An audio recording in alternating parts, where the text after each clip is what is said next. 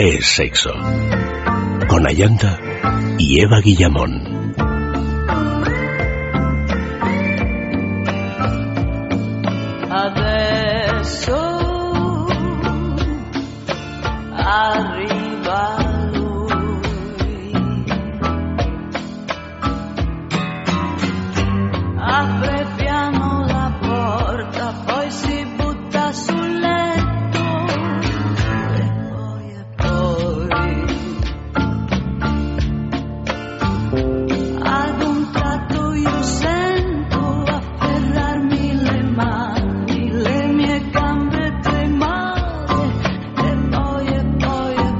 Muy buenas noches, queridos amigos, y comenzamos ya con el sexo de sexualidad. Como ya hemos anunciado, esta noche erotismo en el cine de terror. Nuestras direcciones de contacto en Facebook es sexo, el Twitter arroba es sexo radio. Y saludamos a todos los que nos escucháis a través de la señal de FM y también a los que lo hacéis a través de los podcasts. Y por supuesto a Eva Guillamón, que ya está aquí sentadita a mi lado. Buenas noches. Muy buenas noches, Ayanta. Buenas noches, buenas noches. Y tenemos a Luis con nosotros. Buenas noches. Hola, Yanta, buenas noches. Bienvenido y a un invitado muy especial, Jaime Posadas. Buenas, noches. Buenas noches. Eh miembro de 400 Films, que es una página especializada en cine de autor que hace unos meses presentaba su primer ciclo de cine de terror. O sea que tenemos un auténtico experto en estas líderes que no es fácil porque hay tanto, tanto que ni siquiera se llega a estrenar, me imagino. Por supuesto, sí, es, es un tema especial, pero bueno, da muchísimo juego y hay mucha tela que cortar hay mucha tela que cortar y sobre todo en lo que al erotismo se refiere, porque tener así un poquillo de, miedo, pues a veces resulta una situación sensual y erótica. Y en cualquier caso los monstruos, y fíjate King Kong como era, eh, hemos hecho algún, hemos hecho un programa sobre sobre ese, ese personaje, ¿no? Eh, pues también destila una, una carga erótica notable. Sí, además, bueno, ya sabemos que el miedo acelera el pulso y, mm. y al final todo está relacionado. Claro que sí. Bueno, pues eh, vamos ya a hablar de la juguetería, que es esa mm, tienda, esa boutique erótica. Tenemos eh, pues eh, tres tiendas, dos en Madrid y una en San Sebastián Donostia, en Madrid, en la calle, en la travesía San Mateo número 12 y en, en también en la calle del Pez número 13, dos tiendas en Madrid. Y sin embargo la de San Sebastián está ubicada en la calle Usandizaga número 5 al lado del edificio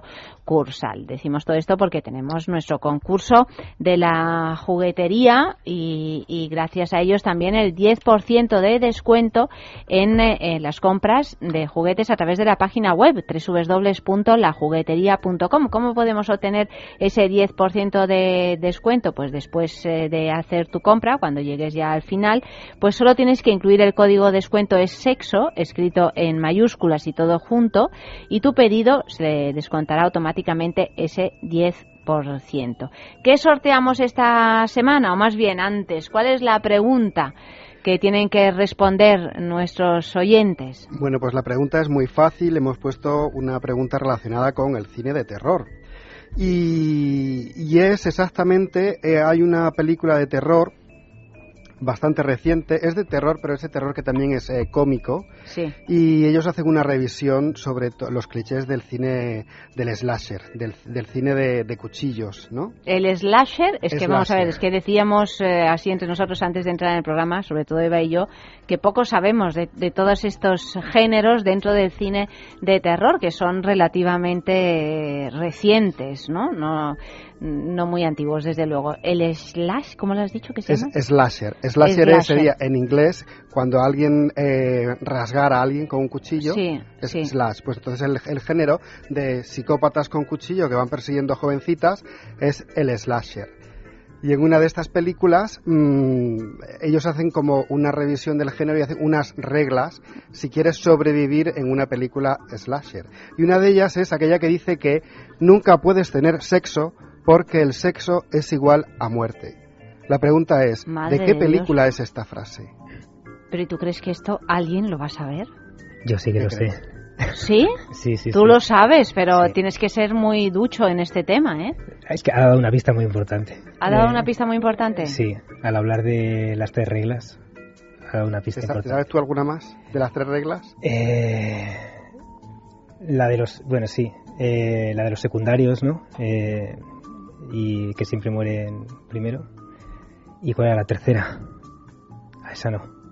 Bueno, yo, no me acuerdo de las tres, pero es una película, una, es una pista fácil, porque luego hay otra pista que también es sobre la película, que es una pregunta. La película empezaba con una jovencita que, le llaman por teléfono y una voz que le pregunta, ¿quién es el asesino en, en Viernes 13?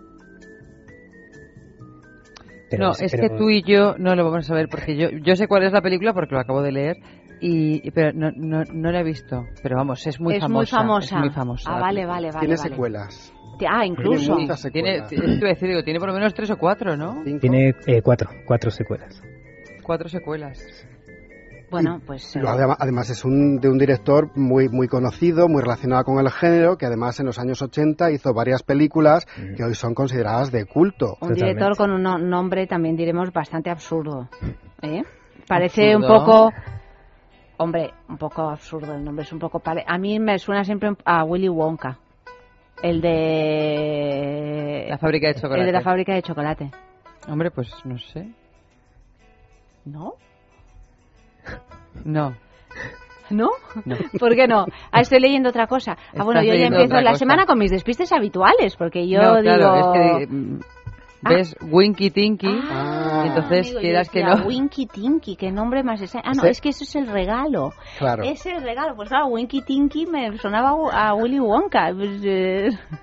Ah, no, no, el director. Empieza por W también, pero mm. no es Winky Tinky. Vale. Winky Tinky es otro. Es, es otro. Otro Winky señor Tinky... o personaje jurídico, no sé muy bien. Bueno, si pues es... Winky Tinky, Winky Tinky es el, el, director de la película que sorteamos a quien, eh, a quien descubre porque hemos decidido que ya que hoy el tema iba de cine de terror, pues sí. hemos buscado alguna película que sea eh, pues terrorito porno, pero que también esté relacionada con el terror. Y efectivamente esta película de Winky Tinky pues va sobre una chica muy moderna, muy alternativa, muy de las eh, de, de, las conexiones a internet sí. y ella pues vive una ciberaventura, pues tiene que pasar pues una serie de va huyendo de, de, de una de una maldición o de un peligro y en el camino pues ella tiene que hacer las cosas que se hacen en una película porno para poder llegar al final. Es decir, es decir, mucha fricción. Mucha fricción. Eso es. Bueno, pues nada, pues este es el premio de esta semana, eh, realmente fascinante. ¿Cómo podéis participar? Pues envía tu respuesta. ¿En qué película dicen que para sobrevivir nunca puedes tener sexo porque el sexo es igual a muerte? Pues eh, envía tu respuesta en este correo electrónico sexo arroba es radio fm sexo arroba es radio fm y, y, entre todos los que acertéis por sorteo al final de la semana pues eh, daremos este premio esta película dirigida por Winky Tinky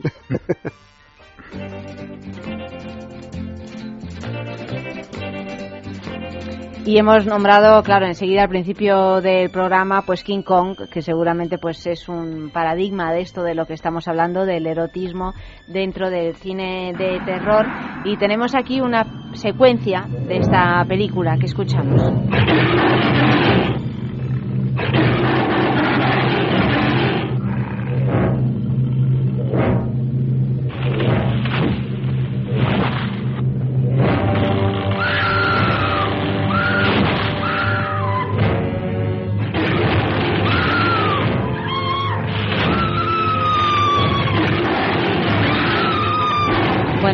Está el monstruo y los gritos de la pobrecita rubia eh, interpretada por diferentes actrices a lo largo de la historia del cine, pero siempre en una situación poco recomendable desde cualquier punto de vista. Atada, bueno, mira, pero qué, qué, suerte, pero mucha suerte tiene siempre la rubia. Hombre, pero es que ni siquiera puede tener eh, un encuentro ni sexual con el monstruo, porque claro, eh, hay unas diferencias de medidas que so resultan incómodas. Impos incómodas, imposibles de hecho, es una, es una historia de amor y de sexo imposible. Bueno, hay, hay posturas de yoga que lo mismo.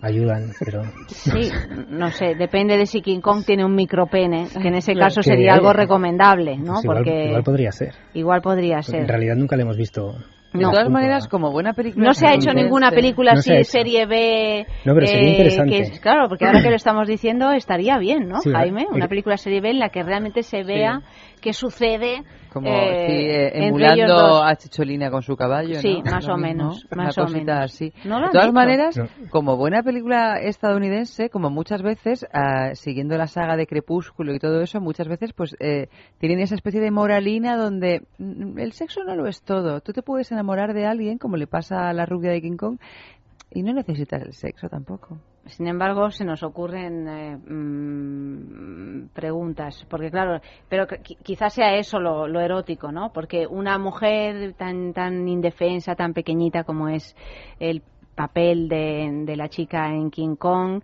eh, atada, que grita frente a un gigante peludo, es, eh, es algo que puede llegar a ser erótico, es excitante en sí mismo esa situación, o solo da miedo. Mm, es que, bueno, miedo yo en realidad no creo que dé, pero claro, excitarte ya depende de tus gustos y de tus intereses. Al final es todo muy animal y muy salvaje y hay gente que también le gusta eso. Entonces, si añadimos mucho pelo y mucho músculo, pues igual. Puede ser y mucho miedo, ¿eh? Y mucho miedo, sobre todo desde, el punto de vista de esa mujer que está así como vendida. Ella al final, bueno, claro, es que creo que siente más amor en realidad el, el, gorila que, ella. Ella al final lo que siente es ternura, ¿no? Ahí el que, Hombre, él está enamorado. El que quiere Mambo, Mambo es, es él. Sí, él está claramente enamorado a pesar de que se da cuenta de la dificultad insoslayable de la situación. Sí, bueno. Sin embargo, para el público resulta erótico, ¿no? Esa indefensión Sí, bueno, no sé si para todos los públicos, pero me imagino que para una parte del público debe de resultar erótica esa indefensión, sobre todo de ella. Probablemente no deja de el y los músculos también, pero la indefensión, creo yo. Pero no deja de ser un clásico, ¿no? La indefensión como un elemento erótico en el cine. erótico es como liberador, quiero decir, sueltas mucha adrenalina. Ese momento en el que sabes que va a venir el, bicho y ella está ahí y tú sabes que está indefensa, incluso a veces aunque sepas lo que lo que va a pasar, pero esa, esa excitación que ella vive en ese momento, hay una liberación de adrenalina que yo creo que eso es lo que a gran parte de los espectadores les gusta. Sí, pero este mira tú cómo, cómo, es la cuestión que en, en este tipo de películas, como bien dices, siempre hay una chica indefensa. No hay un chico indefenso, hay una chica que, que está a punto de ser raptada por el monstruo. Y evidentemente en las grandes producciones hollywoodienses pues saben saben lo que se hacen porque y esto siempre ha funcionado. Claro, en, los slashers que comentábamos antes, eh, que siempre es el paradigma de un asesino que persigue a un grupo de adolescentes, generalmente eh, el líder de ese grupo de adolescentes, o por lo menos el personaje protagonista siempre es una chica, y siempre se las apañan para que en alguna secuencia pues llueva o, o tenga que ir en ropa interior y corra mucho. Y, se le transparenten las cosas, ¿no? Me estoy hablando ahora mismo de La Matanza de Texas, la versión de 2004 me parece que es, eh, cuando se hizo una especie como de reboot de, la saga, que la protagonista era Jessica Biel, se llamaba así, ¿no?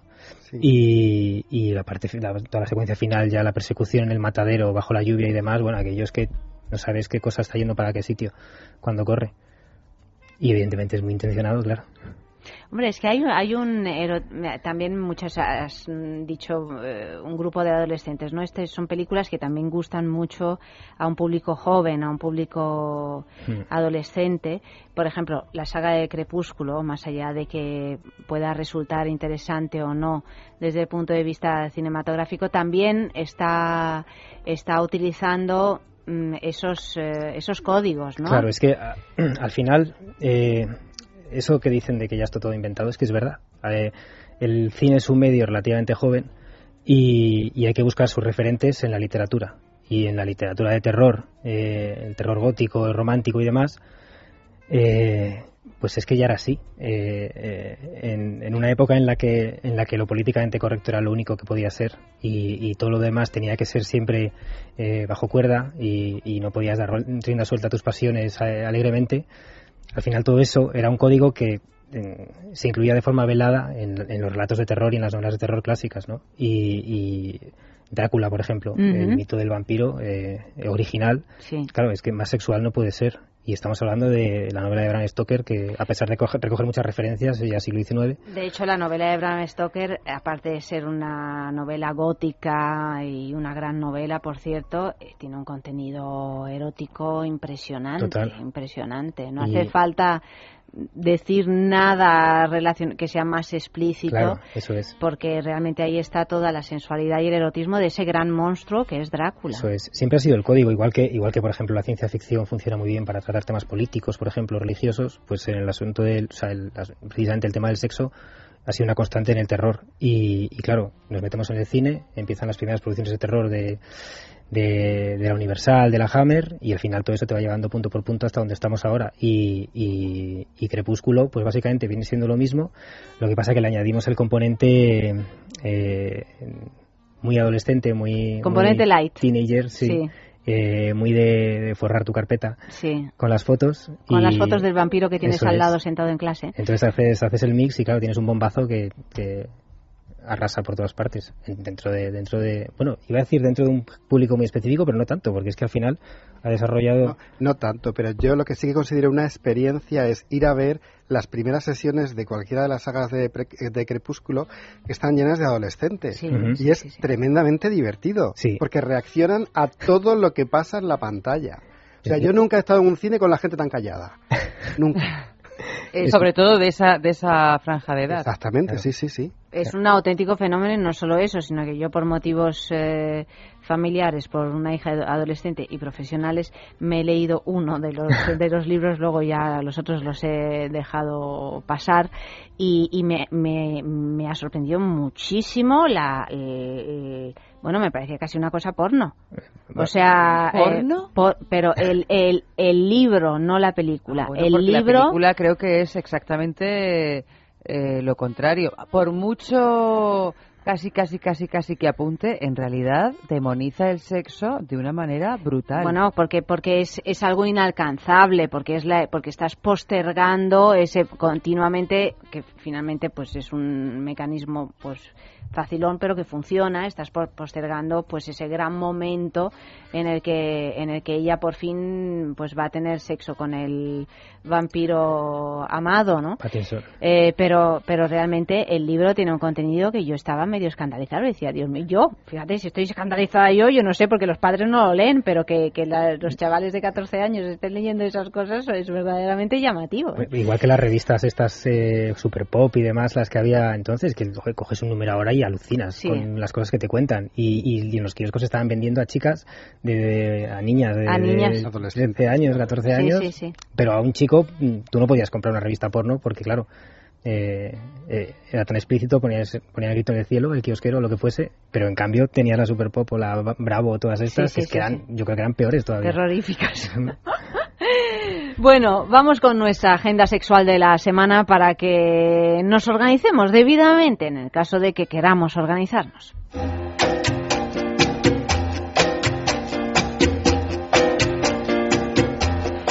Cuarto oscuro en Madrid.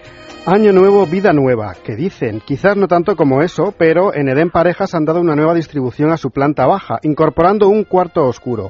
Ven a estrenarlo y a celebrarlo con ellos el próximo viernes 24 a las 10 de la noche en calle Londres número 12.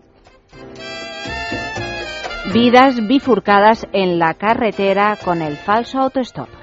Milán Kundera, en la tercera parte de El libro de los amores ridículos, tiene un apartado para un relato en el que nos habla de la identidad de las personas, del cambio de esa identidad en juegos realistas y de las consecuencias de estas acciones. El relato lleva por título El falso autostop. La nueva puesta en escena de este texto de Carlos B., que se basa en el relato de Kundera, está dirigido para el teatro por Fran Arraez y va más allá y ha querido profundizar en los personajes, describirlos, recrearse en cada uno de ellos, especialmente en el de la joven, pero no se limita a los deseos y realidades de aquellos que son, sino que dirige su creación hacia aquellos que no son.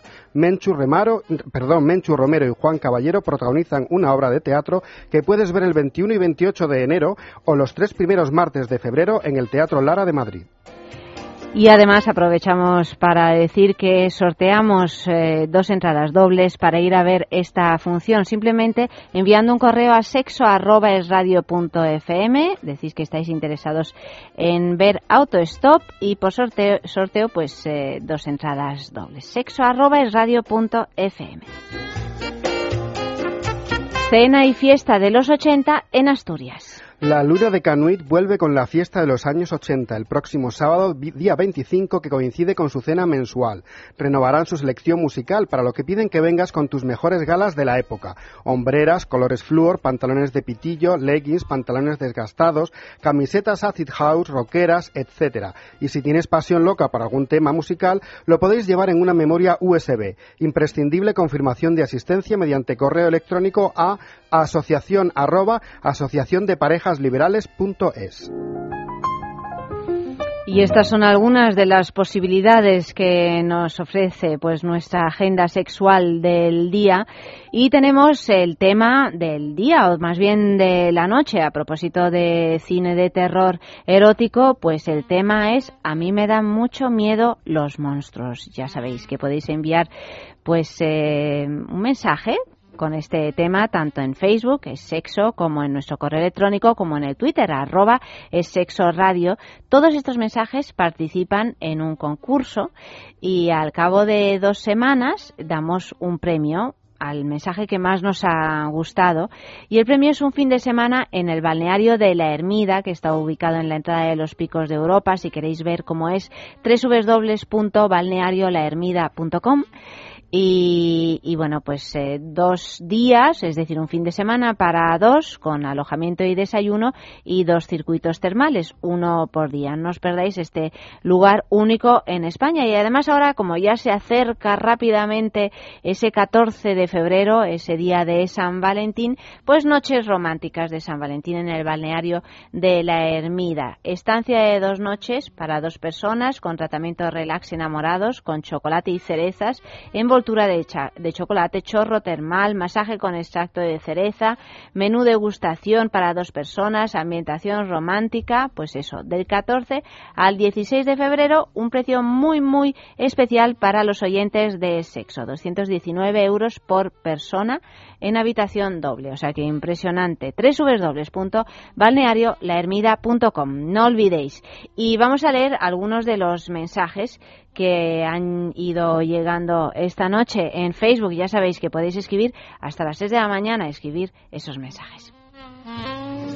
Eva, ¿qué tenemos? ¿Qué tenemos? Pues mira, por aquí tenemos a, a, Encarnación que dice, a mí me dan mucho miedo los monstruos, pero apago la luz y te veo como un osito tierno. Ay, es que claro. Luego Conchi dice, a mí me dan mucho miedo los monstruos que llevan careta. Al resto ya estoy acostumbrada. ¿Es verdad? claro. La evidencia da muchísimo menos miedo. El monstruo de las galletas, dice Cani, siempre me quiere comer. El monstruo de las galletas. Pues parece que sí. No lo sé, claro, siempre que abres una caja de galletas. Es que cada uno tiene sus monstruos. Estoy ¿eh? convencida de que hay un monstruo de las galletas y hay otro tipo comer de el cerebro, sobre todo. ¿A ti qué monstruo te daba miedo cuando eras pequeña? A mí.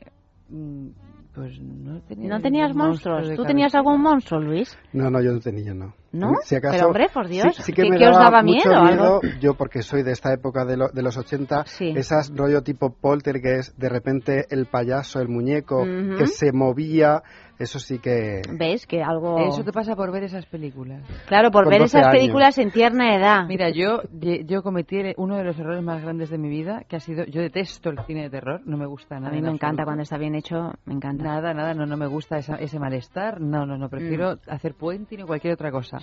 Pero no, es verdad, porque eso me deja muy relajada. Lo pasas mal, pero te deja relajada. Pero es que una película de terror luego te deja un pozo... Un pozo de terror. Tienes que convivir. Sí, sí, efectivamente. Fíjate, ¿cuántos han dejado de bañarse en el mar por tiburón en su día? Bueno, por la primera de tiburón. Es un juego de niños en comparación con otras películas. Yo la película que más miedo, la película más de miedo que yo había visto hasta hace unos años era El Sexto Sentido.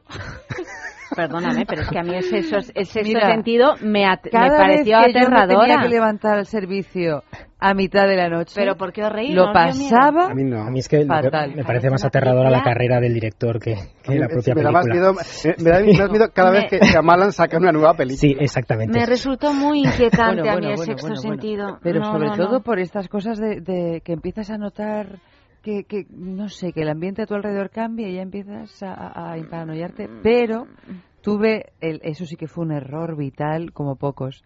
Y vi la de Rec, de Jaume Balagueró. No, no, yo esa ni me pongo. No, no ya te sé que no puedo. Aranza, no te pongas. No puedo. Yo la vi porque ingenuamente, una, eh, un año, no el año pasado, sino el anterior, la pusieron después de la Pero esa ceremonia de además los es de sangre y de bazos volando, ¿no? Esa es de bazos volando. No, esa es, esa es de terrorismo. Pero bueno, terrorismo porque mira, a mí eso pero ahí te da- quedaste sentadica como la de Mira, no tesis, sé. mirándolo ¿sabes todo, por qué ¿eh? me quedé sentadica? Por estas cosas mías de las supersticiones que yo pensé que ese círculo lo tenía que cerrar. O sea, si la había visto empezar, la tenía que ver terminar para cerrar el círculo aquel y que me dejara tranquila, porque si no... A ti, Jaime, que te daba miedo. Pues mira, eh, peli- monstruos y películas de terror específicas, la verdad es que ninguna y mira que había muchas, pero sí que hay un momento de, de- que es que no se me olvida jamás, que fue la primera vez que vi Indiana Jones eh, y la última cruzada. Hombre, es que tela, ¿eh? En Yo es- se la prohibí a mis hijos. ese momento final en el que en el que el malo bebe del cáliz. Es que esa cara me persigue todavía. Cuando se, Se nos quedan grabadas Sí, cosas. sí, sí. Y a mí, ¿sabes qué otra película me traumatizó? Que también dirás, bueno, pues estás mal de la cabeza. Pues no lo sé.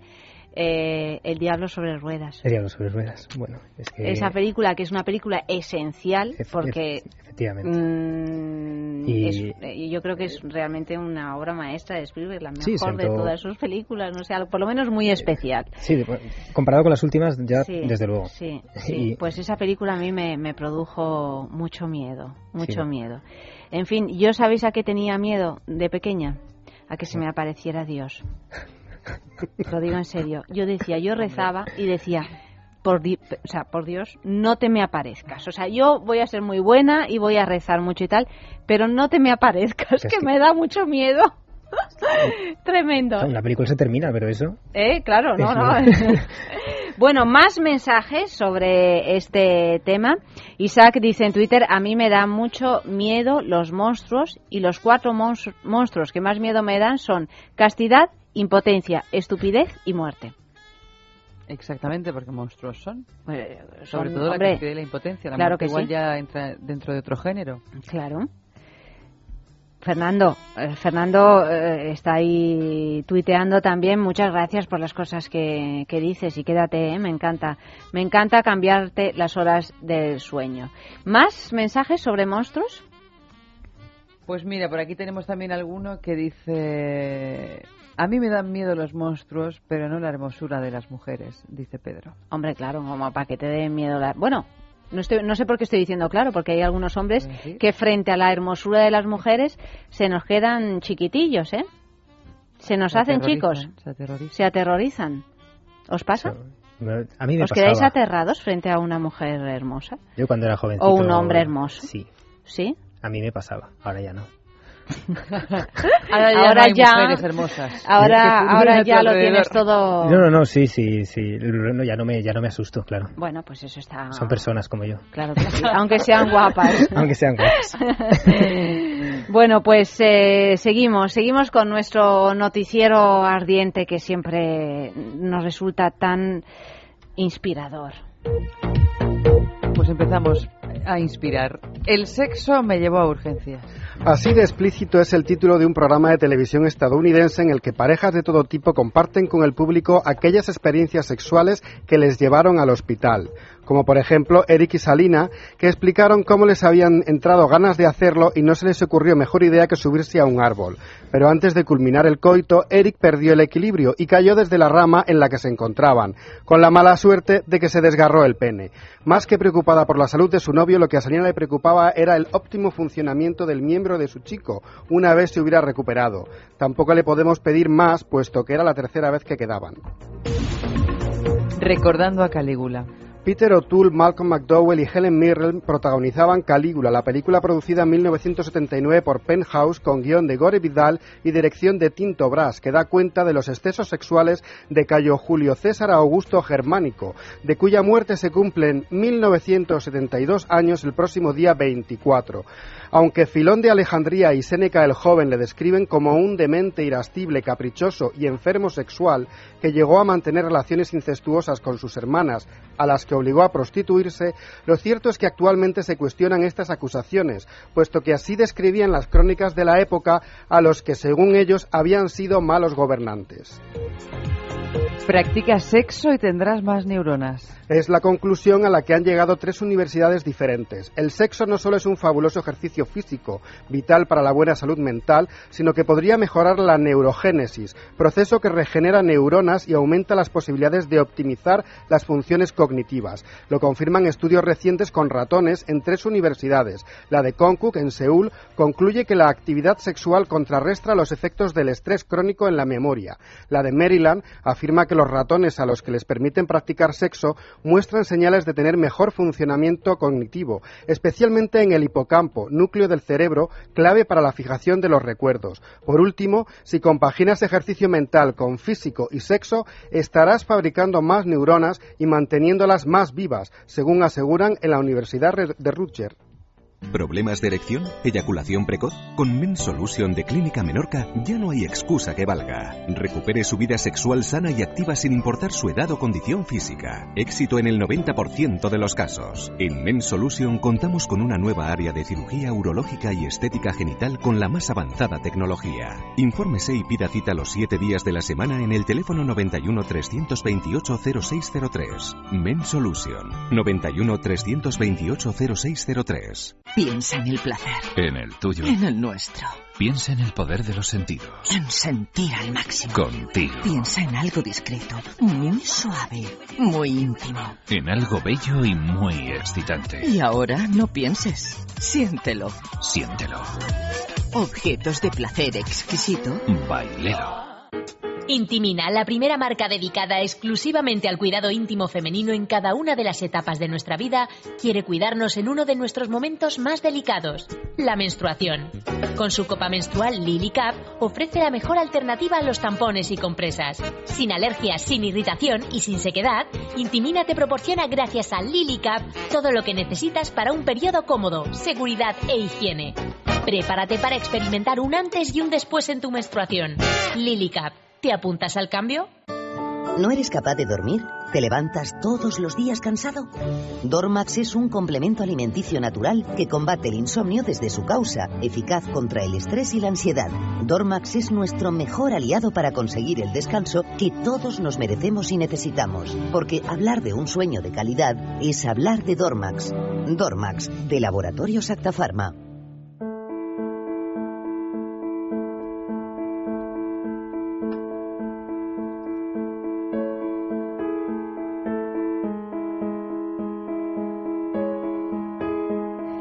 Y vamos ya con las grandes mujeres en la historia, ese concurso que tenemos, tenemos un montón de concursos aquí en Sexo, es para que no os durmáis, ¿sabéis? Para que participéis y además que os llevéis un montón de regalos a casa. Intimina, que es, es una marca que se ocupa de la salud íntima de la mujer y que tiene ahora mismo pues en farmacias, en, en parafarmacias, en tiendas especializadas y en su tienda online, www.intimina.com, pues toda una serie de productos que las mujeres estábamos esperando, es así, por lo tanto, tenemos todas las noches un personaje fantasma que tenéis que descubrir, a veces más fácil, otras veces más difícil. Lo que está claro es que Eva Guillamón siempre lo descubre y yo nunca jamás.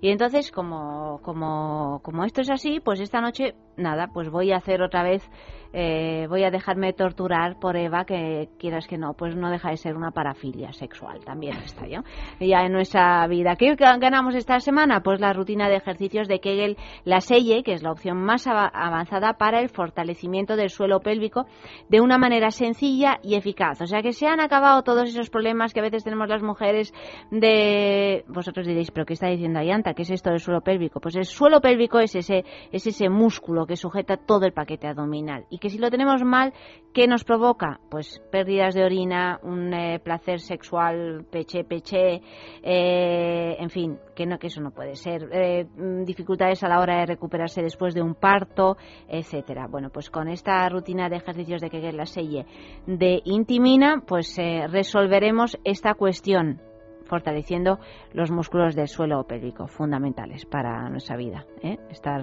estar en forma en todos los sentidos. O sea que os vamos a ir leyendo unas pistas. A ver quién las adivina. Yo no tengo ni idea, ya os digo, tengo aquí todo el ordenador y todo apagado, no sé nada. Eva, Eva está muy seria, está así como la profesora de que me va a poner un MD un muy deficiente que creo que ahora ya no se pone. En fin, podéis participar a través de Twitter, arroba es sexo radio, a través de correo electrónico, sexo arroba es radio, a través de Facebook, es sexo. Vamos a ir colgando las pistas en Facebook, o sea que atentos. Atentos Luis y Jaime, también dejad las maquinitas en paz ¿eh? y a participar todos. Que estoy de las maquinitas hasta las narices. Sigo. No vale mirar Luis el nombre. no vale, ¿eh? No vale que aquí jugamos de verdad con todos. Aquí a jugamos de verdad. A ver, la primera pista. Nació en noviembre. No lo sé. De 1913. Ay, que no lo sé, Dios mío, que tengo la autoestima muy baja. 1913, cerca de Calcuta. Es Scorpio. Ya lo sé.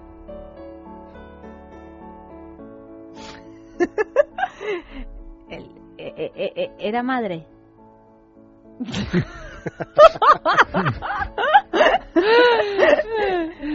Pertenecía a una familia acomodada. Mm.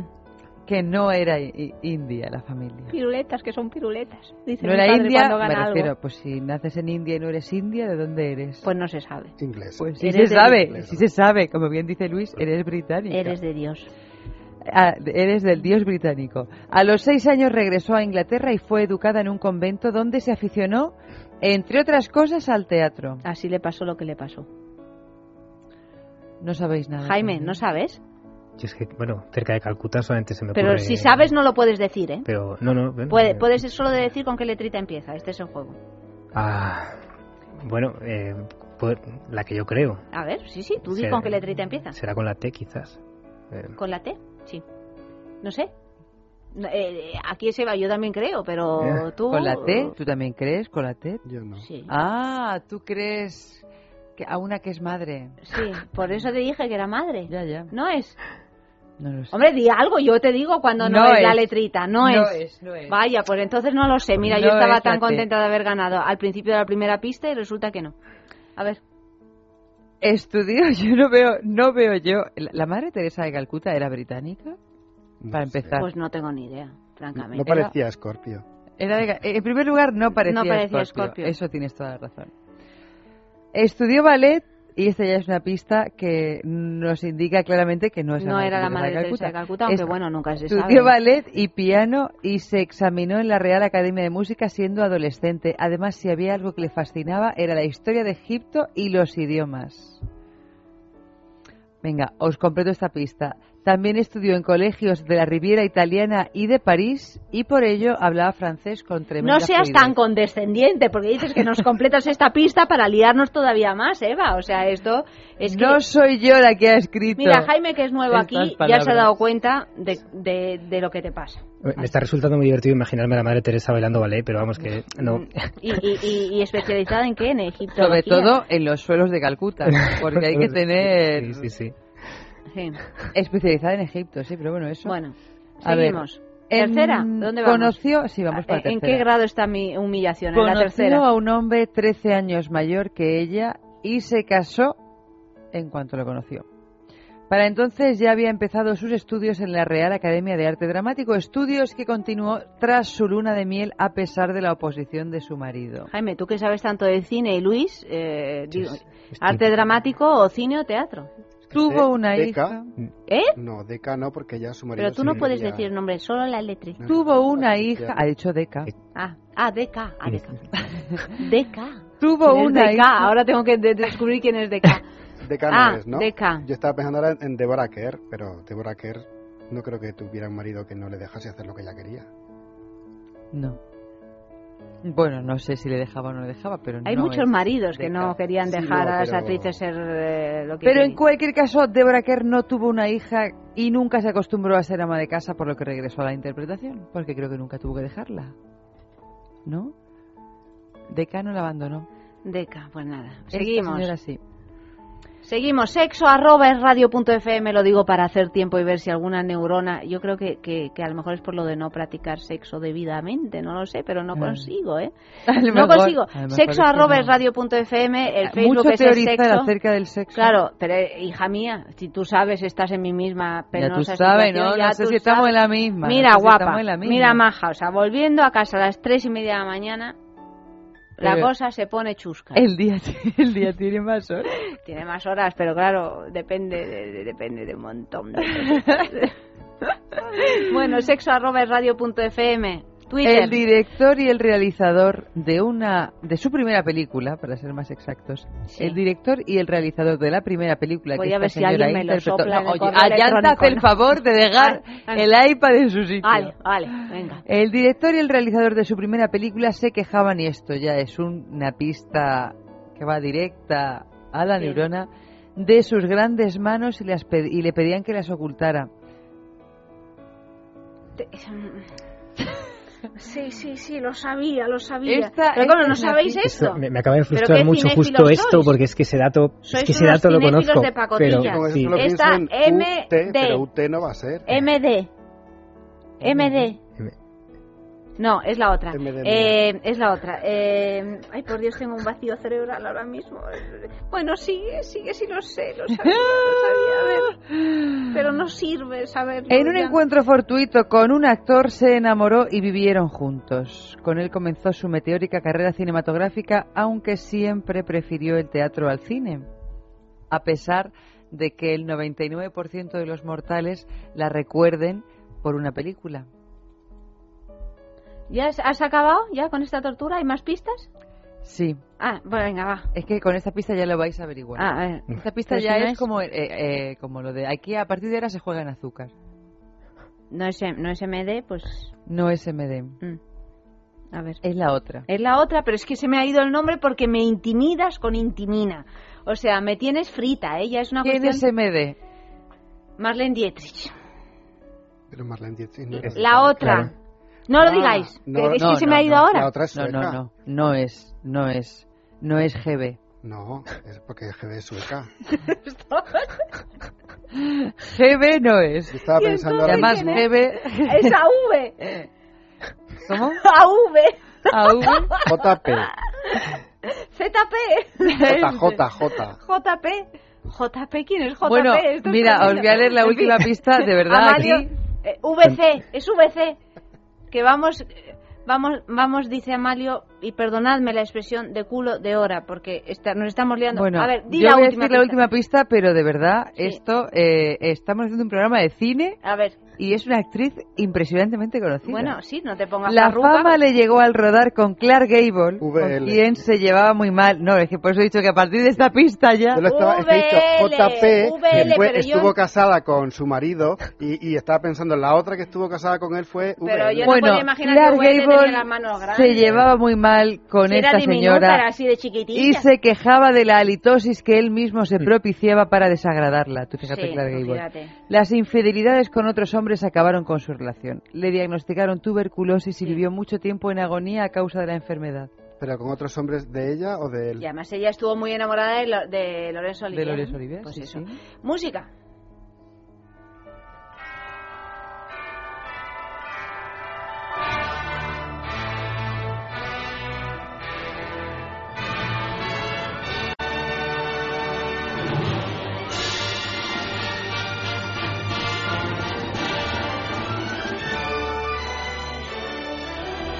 Bueno, a ver si, si habéis sido igual de rápidos que he sido yo en esta ocasión, queridos míos, y alguien ha adivinado quién es la mujer, la gran mujer en la historia en el correo lo han adivinado. Que en el correo electrónico también. también. Bueno, tú lee Facebook y yo leo correo electrónico y Twitter. Pues mira, aquí tanto Encarnación como Ismael dicen Vivian Lee. Vivian, Lee pues efectivamente. Isaac eh, lo ha adivinado en el correo electrónico, también Antonio Morales. En fin, Vivian League es el personaje fantasma de esta noche que no hizo ninguna película de terror, que yo sepa. Mm. No, películas de terror no, no hizo. Pero de represión sexual sí. De represión sexual sí, una además que, que hizo bueno, y, y con un contenido sexual notable. ¿Tú te acuerdas de esa película que trajimos con Andrés Alconada de Vivian Leigh, ya mayor, ya con unos cuarenta y tantos años, que tiene una historia de sexo y de amor con un jovencito que luego resulta ser un prostituto? Ah, sí, sí, hombre, la sí, primavera romana de la, Eso primavera, romana, primavera romana, no recordaba. La primavera romana de la, señora, Stone, ¿no? Sí, sí, la señora Stone. Sí, sí, sí, un culebrón así. Una película que si no la ves no pasa nada. No pasa nada si no se ve. De hecho, nos la recomendamos. Nosotros seguimos con lo nuestro, que es un sexo en la calle, por fin, eh, razón por la cual mmm, nos estaba diciendo a Mario que íbamos un poco mal de tiempo esta noche. La pregunta de esta noche, ¿cuál es? Bueno, pues con el tema que tratamos no podía ser otra, que les hemos preguntado, ¿alguna vez te ha pasado que estabas viendo una película de terror con tu pareja y entre sustos, gritos, carreras y subidones de adrenalina os habéis puesto cachondos? Pues bueno, a ver qué responde.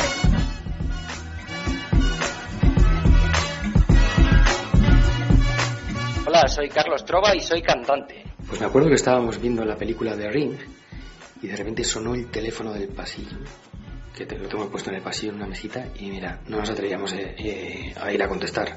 No quería ir ni uno ni otro.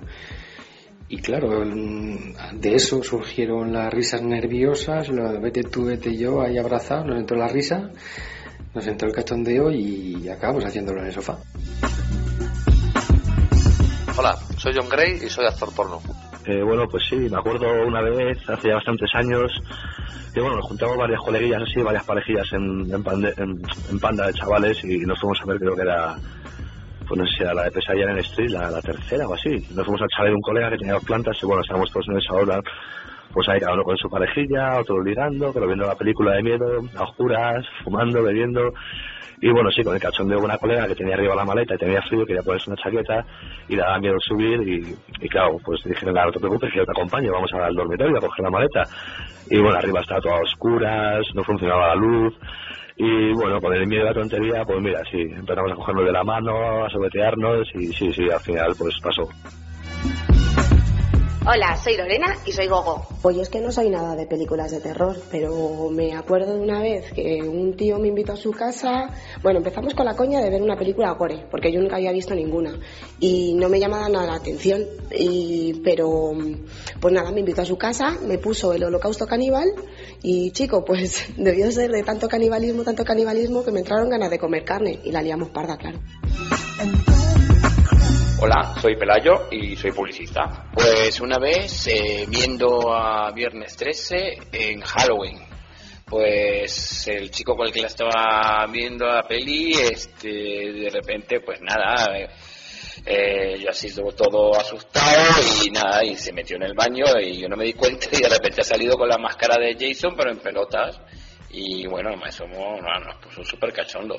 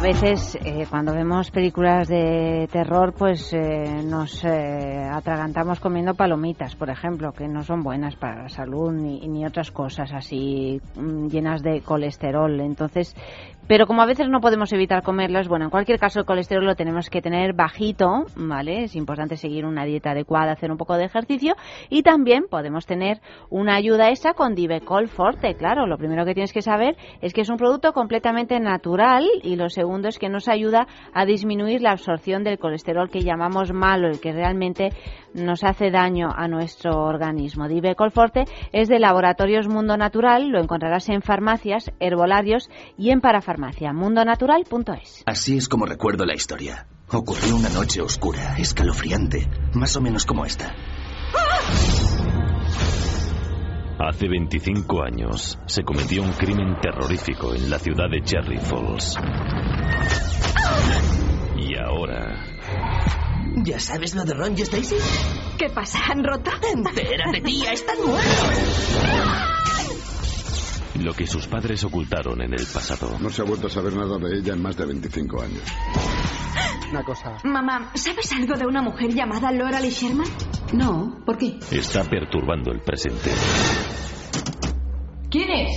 ¿Está tu madre en casa? No. ¿No te dijo que vendría yo? Cuatro adolescentes asesinadas y una quinta brutalmente atacada. Todas las víctimas eran... ¡No! Vírgenes. ¡Ah! Las chicas, para no estar en la lista de especies en peligro. Una razón más para no ser virgen. No, no, hay que, Indudablemente hay que salir de esta situación. Por un tema de seguridad, nacional. Hemos embarazarse de la manera más rápida. Hemos escuchado este corte. ¿De qué película es? La película es Cherry Falls y es que eso era lo delirante del argumento de la película. De estas veces que el tráiler, en vez de chafarte la película, te da muchas más ganas. Genial. Porque eh, el punto culminante de la película es que todos los adolescentes del pueblo hacen una fiesta para dejar de ser automáticamente vírgenes. Sus padres estarían contentos, me imagino, también. Y van a salvar sus vidas. Claro, de hecho es que los padres, claro, los padres lo... En el tráiler, justo la parte del final, eh, eh, bueno, uno de los protagonistas es el sheriff, ¿no? que es el, padre de la protagonista. Entonces cuando se empieza, se empieza a reconocer el patrón de que todas las que mueren eran vírgenes, tiene una charla con, con su hija y le dice, ¿tú hasta dónde has llegado con tu novio? Eh, ¿Podrías llegar un poquito más lejos? ¿Y esta es una película para público adolescente? Sí. ¿O no? Lo que pasa es que ya estamos estamos en ese momento en el que en el que se ha repetido lo mismo tantas veces que al final lo que tienes que hacer es darle la vuelta. Entonces ya esto es como eh, eh, pues una orgía literal y figurada de, de, los clichés eh, típicos del género. es que yo creo que Cherry Falls se adelantó un poquito a, Scream. Yo creo que lo que hacían era el giro, darle la vuelta. Porque es verdad que en casi todas las películas, en esto que era un, un slasher, en todos los slasher, la que moría era la que pecaba, la pareja que pecaba. Los que fornicaban morían, o los que se drogaban, o los que se bebían. Como una especie de justicia divina, ¿no? Sí, exacto. Era esta cosa como muy conservadora, pero que era lo que luego le daba mucho morbo a la gente. Y aquí pues le dieron la vuelta y era la, gracia. Yo creo que yo no la vi hace mucho, no, no me acuerdo, pero de erótico no tenía nada, pero luego sí que tenía litros y litros de sangre. Sí, eso, es, eso es, fantástico, sí. Eh, eh, ¿Tú qué sabes de esto, Jaime? Porque tanto Eva como yo ya lo hemos dicho al principio que estamos un poco pez en este tipo de género porque somos unas almas sensibles, ¿verdad? Eh, en, ¿cómo se puede...? Hemos hablado de slasher, ¿no? Slasher. Eh, ¿Qué otros eh, subgéneros hay dentro de este pues género de cine de terror? A ver, porque se las trae. Es que la cosa es amplia, ¿eh? Em, podemos decir que todo parte de, un género que a su vez parte del cine de terror, claro, que es el subgénero de explotación. exploitation. entonces, básicamente, ese género, ese subgénero, se centra en, potenciar aspectos especialmente grotescos eh, y depende del aspecto en cuestión que sea, pues se desarrolla en otro subgénero o no. Por ejemplo, eh, eh, hay, varios que es que encima son como surrealistas, ¿no? Em, tenemos Black Plotation, que es, es, películas de terror o de, o de, o de, violentas, donde, por ejemplo, todos los protagonistas son afroamericanos. Ah. Estamos muy concretos, ¿no? Por ejemplo, sí, o sea, es que te pongo ese como ejemplo concreto porque es que tienes eh, casi a género por película, es, una cosa como ridícula. Entonces, eh, dentro de esta categoría es donde entraría, por ejemplo, el slasher, pero es que, por ejemplo, también entra el cine caníbal. Eh, entra, por ejemplo, también el gore, que igual más que, más que un género es un adjetivo. Sí. que, porque una película que, por ejemplo, sea de caníbales, pues también puede ser gore, o un slasher puede ser gore también. De hecho, la película aquella de Mel Gibson también era gore. La, eh, la, de la pasión. Ah, claro, la, pasión, de Cristo es totalmente gore, efectivamente. Eh, eh, y no deja de ser también explotación. Al final estás prestando detalle a, pues en este caso, la fragilidad del cuerpo humano, su vulnerabilidad, y te recreas en la sangre, en los cachitos de carne saltando y en todas esas cosas tan divertidas. Y, y a mí hay un subgénero que me gusta particularmente, que es el, el, no sé si se pronuncia el galo o el gallo. bueno, es, bueno italiano? es italiano, sí, es, amarillo. Viene, el nombre viene mm, de una referencia directa de los folletines donde sacaban las historias que eran de color amarillo y al final se llamaban así. Bueno, pero eso giallo en italiano es el giallo mondadori, que son las las eh, novelas así de consumo rápido de ese tipo de, de policíacas. Eso ¿eh? es, eso es. Lo que sería el pulp para los sí, sí, de hecho el giallo es como una especie de mezcla entre las novelas pulp americanas y, las noir británicas. Eh, y lo que hacen es, a mí me encanta particularmente, eh, se despojan casi por completo de, una complejidad argumental en condiciones y, es, es, prácticamente nula. Es un desarrollo, siempre hay un asesino que se dedica a matar de una forma es que casi arbitraria y, y, unos... Arbitraria no, a jovencitas. sí, pero me refiero que, claro, sí, eso sí. Eso no deja de ser arbitrario. pero pero en, términos de estructura de guion y demás, pues bueno, pues eh, aquí, mañana ya, y siempre hay un par de policías o un policía que le va siguiendo la pista, que en realidad no hace absolutamente nada, porque no, no investiga nada, porque generalmente son siempre tipos muy atormentados y demás, y la propia película te va dando desarrollo. Y se recrea mucho pues en la estética, en, en es que genera una sensación un desasosiego muy muy curioso ese tipo a, a mí particularmente me gustan mucho las de Dario Argento, porque es que no tiene argumento. Simplemente es una joven el que la persigue una o varias porque van muriendo y es eh, en unos eh, decorados totalmente barrocos y todo con tres colores, amarillo, rojo y azul. Es que hay una cosa genial de Diallo, que es que eh, eh, estaban obsesionados con la cultura norteamericana, entonces intentaban ambientarlas en Estados Unidos, pero no, estaban en, estaban en su barrio, entonces se habían hecho con un taxi americano y, y, todo el rato están repitiendo, sí, estamos aquí, en, en Boston. no, evidentemente no. Y es divertidísimo. ¿Hay, ¿Hay tradición de estos géneros en el cine español?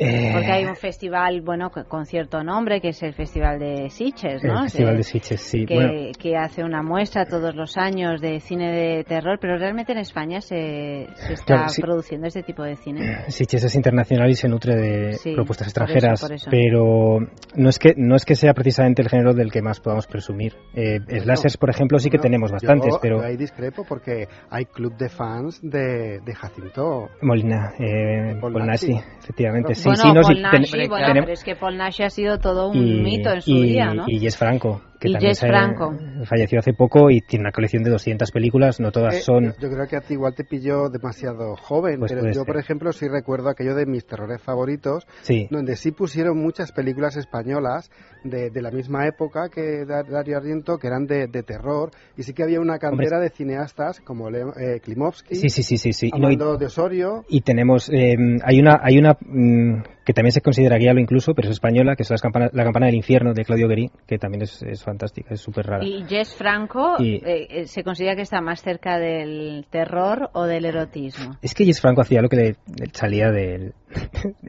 hacía lo que le daba la gana. Entonces, pues tiene películas que son un poquito más serias, no he visto las 200, tiene otras que es que es porno, básicamente, y ya. Entonces, lo que pasa que, bueno, pues también hay un regusto estético y, y sobre todo es una actitud inconformista, porque claro, las hacía en una época en la que, en la que eso, hacer esta película significaba ir en contra del régimen establecido, entonces... De rebeldía. Efectivamente. Entonces él metía caña así, que no te gusta esta película, pues te voy a hacer tres, y, y siete en un año que se hacía. Y esto que está tan de moda ahora, el torture porn, ¿en qué consiste exactamente? Bueno, en, es, en realidad es, es misma terminología casi que para gore. Eh, lo que pasa que, bueno, en los últimos años sí que ha habido alguna película realmente explícita en el sentido. Yo creo que la que más suele sonar siempre es a Serbian Film, por ejemplo, que es, eh, es la historia de un actor porno retirado que decide volver a hacer un último trabajo y, y le van sometiendo a todo tipo de torturas súper grotescas y horribles. Eh, que incluyen hasta, hasta fetos y bueno, y, y, es, es, tremendamente gore, pero en realidad es eso, ese término viene a referirse un poco a lo mismo. Hostel también era de esa onda. Hostel era de esa onda, sí. la de, de también la suelen encuadrar. Fíjate, la sí. yo que era de Tarantino y Robert Rodríguez. Sí, sí, la producía, la produjo... La dirigía eh, Eli Roth, que es uno, luego uno de los actores que, que que luego trabajó en, en Los Bastardos. Pero estos eran... Pero eran todos de la pandilla. Sí. Mm. Sí, de la pandilla de Quentin. Hay esta tercera parte de Hostel, Pero, pero Quentin o Robert Rodríguez, uno de los dos hizo algo. No sé si fue el productor o fue... Creo que en, en, Hostel, Quentin Tarantino produjo, eh, sí. y de hecho en el cartel el nombre de Tarantino estaba más grande que el de Lee Roth por todas partes. un poco descarado. Me acordaba yo más de Tarantino que del, del, del director. un poquito más de música.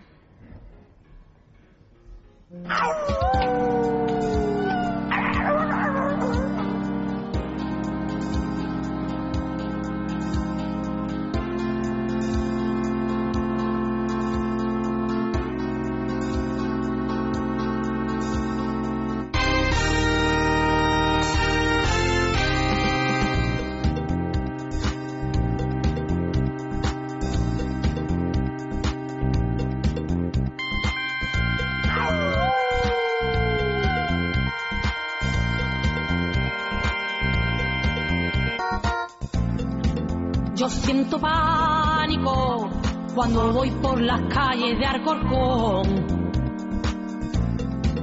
Es algo mágico, ha desaparecido el mogollón. Es que no veo a nadie, solo a mi abandonado corazón. Es que no veo a nadie, solamente a los maderos de Arcorcón que me hacen gritar thriller, thriller nice, una pesadilla chunga que me quiere atrapar. Esto es un thriller,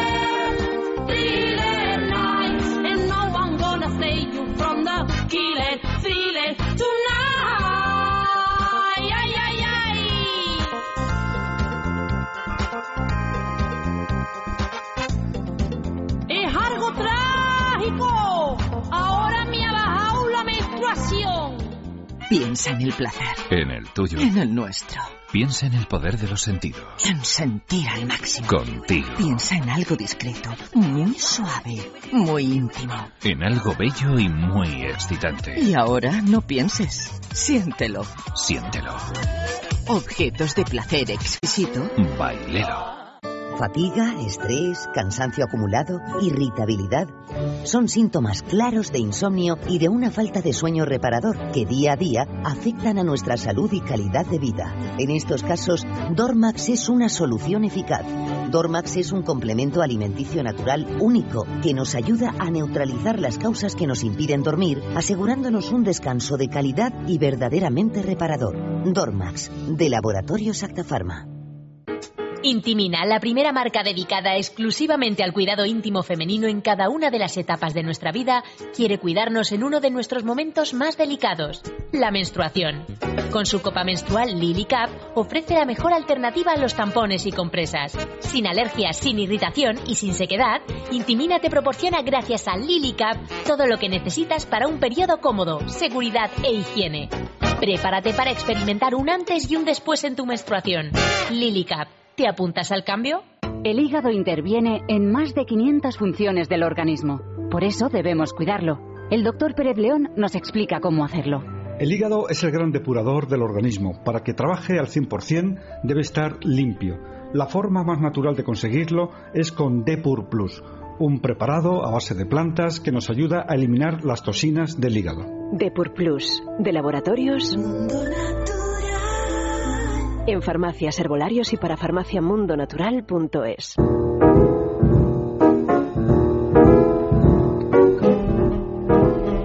Y si tenemos algún tipo de problema sexual, por ejemplo, eh, problemas de erección, eyaculación precoz o cualquier otra cuestión, pues eh, os recomendamos que acudáis a Men Solution de la clínica Menorca. De verdad ya no hay excusa que valga para convivir con estos problemas que nos pueden amargar la vida. Recupera tu vida sexual y sin importarte la edad o la condición física, puesto que el éxito está asegurado en el 90% de los casos. En Men Solution cuentan con una nueva área, además de cirugía urológica y estética genital, que precisamente el jueves que viene vamos a hacer un programa sobre ello con la más avanzada tecnología. Infórmate y pide cita los siete días de la semana en este teléfono 91 328 0603 91 328 0603.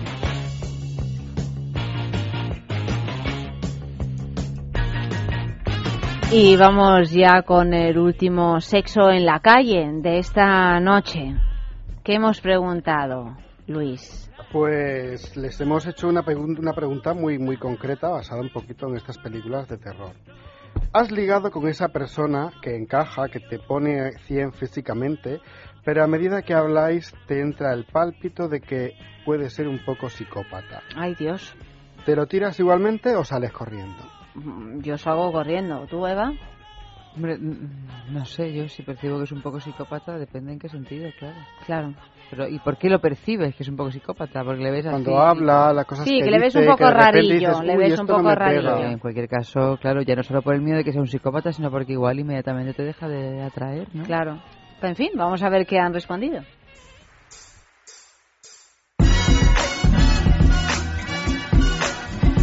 Pues mira, había una chica que conocí por ahí que me gustó en principio, yo que sé, estábamos por ahí de fiesta y tal, y me gustó. Total, que un día le invité a comer a casa. Resulta que llegó y empezó a hablar así de forma un poco extraña, cosa que yo le decía, cosa que me llevaba a la contraria. Su mirada era un poco turbia, la verdad que un poco psicópata, me, me parece un poco psicópata. Y el caso es que hice todo lo posible porque se fuera de casa y luego, durante una buena temporada, no volví a tener noticias de ella. Y hace poco me la he encontrado por la calle y bueno, pues pasé, le saludé y, me fui, pero no me atreví a, preguntarle ni qué tal ni nada más. Me resultó un poco sospechosa. Así que eh, se me cortó todo el rollo. Pues eh, encontrarme así y estar liando con una tía y de repente darme el pálpito me ha pasado bastantes veces, la verdad. Y depende, depende de si el palpito lo tienes pues más o menos al principio, cuando os estáis conociendo, en el local todavía, lo que sea, en la discoteca, o ya el palpito te da pues después, cuando me pasó una vez que me acuerdo yo de una chica que bueno, cuando la quité la blusa, en los antebrazos tenía marcas de pues lo típico este de que te has cortado, cuando estás en el manicomio, como en las películas. Y ya la verdad es que era un poco tarde para echarse para atrás porque realmente también la tía estaba buenísima y tenía muchas ganas entonces sí nos acabamos liando por supuesto. Pero vamos al día siguiente no solamente por el tema de cicatrices sino por comportamientos y cosas que ella tenía no volvimos a vernos nunca más y no supe nada más de ella la verdad pues me ha pasado hace muy poquito. Conocí a un tío por Instagram bastante gracioso, ¿no? Oye, me hizo gracia y mira, pues terminamos, quedamos para unos vinos, así como para, oye, calentar un poco la cosa. Y desde el minuto uno me generó una, una desconfianza muy rara. Me dio a mí en la trufa que este tío escondía algo chungo. Y lo que pasa que, bueno, pues entre vino y vino, vino y vino, pues vino, vino mi cama. Al final, claro, terminó, terminó, terminó mi cama. Y no es que me arrepintiese al día siguiente, es que aún me sigo arrepintiendo. O sea, el tío es un Kansas, pero que flipas. O sea, yo no sé si será un psico-killer, pero poquito le falta, porque hace cosas súper extrañas y ya no sé ni cómo quitármelo de encima. Mira, eh, aprovecho para pedir públicamente, déjame en paz, tío, por favor. Pues este fin de he conocido un chico guapísimo y bueno, nada, y nos fuimos a su casa y, de repente pues se ha empezado a hablarme de en plan de que si de los alfa draconianos y, y movidas de que si los, de los humanos, de la tecnología y demás. Y bueno, a mí me da un mal rollo que no veas y, y de repente no sé, mm, me dio, me dio un bajón terrible y lo que hice fue salir corriendo. La verdad es que, mira, no sé. Mm, me dio un mal rollo.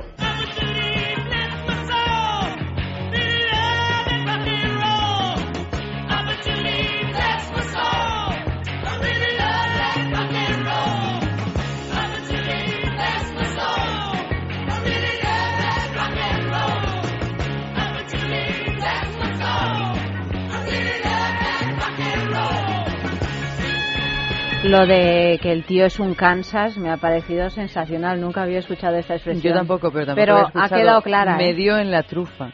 Sí, me dio en la trufa y ha dicho otra cosa, ¿eh?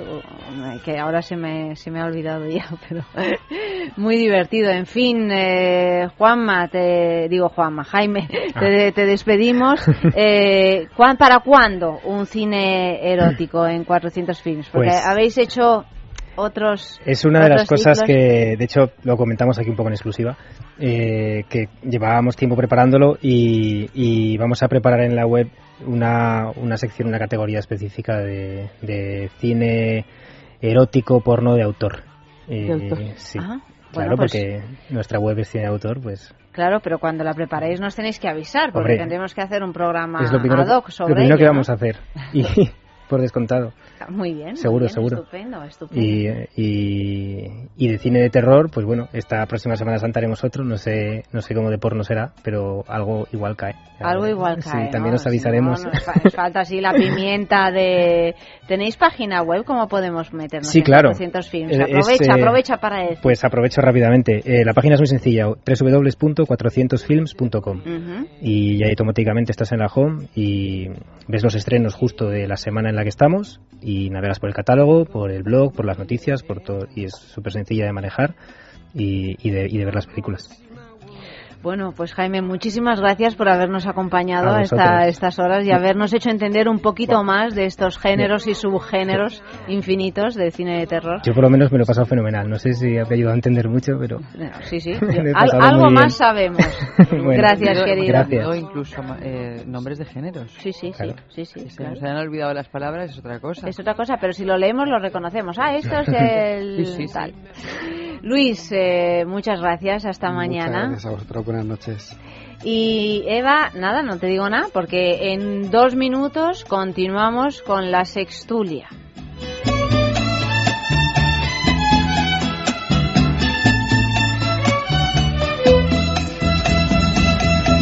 Well, I say, hey Joe, where you going with that gun in your hand? Hey, hey Joe. Going with that gun in your hand? I'm gonna shoot my woman. I found her messing around with some other man. Hey Joe, I heard you shot your old lady down. Hey Joe, you know I heard that you shot your old lady down. Yes, I did. Cause I caught her messing around, messing around, messing around town. Well, alright.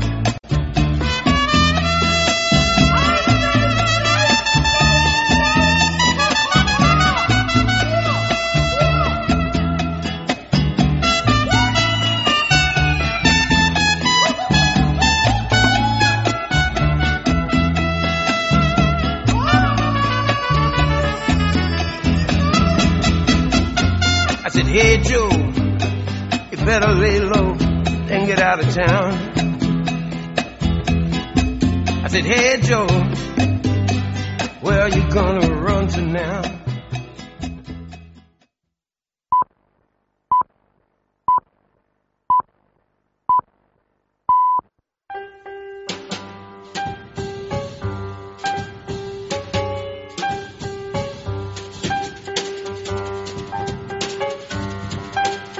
Y aquí estamos con nuestro noticiero ardiente. Por fin ha llegado pues ese día de la semana en que podemos comentar tranquilamente, Eva, las noticias. esta semana hay una recopilación de noticias de la semana pasada que yo me quedé con las ganas de hablar aquí. Claro que no tienen desperdicio, ¿verdad? Mm, pues siempre contamos con eh, amigos, en realidad, que, que vienen, ¿verdad, Fran? ¿Verdad? Que gustan voluntariamente de venir. Que vienen voluntariamente a, a, charlar con nosotros y a decir absurdeces sobre el noticiero ardiente. Absurdeces. Es digo, pero ¿cómo que absurdez? Bueno, no he dicho aquí ninguna absurdez. Vamos a ver, a delirar tampoco, un ¿eh? poco. Alguna absurdez has dicho, Fran. Mentira. Lo que pasa es que a veces el pensamiento propio, como uno no está acostumbrado a ser sincero, pues parece una absurdez, pero es mentira. No es una Ayanta no me cree. ¿A que tú sí me crees? Yo te creo ciegamente porque sé que... No, si yo creerte te creo. Eres un hombre de bien. es, también, también, también, pero que a veces deliramos un poco. ¿No? Digo yo, vamos, de eso se trata, ¿no? Bueno, en cualquier caso, Fran, ah, Fran ha venido acompañado de sus dos actores.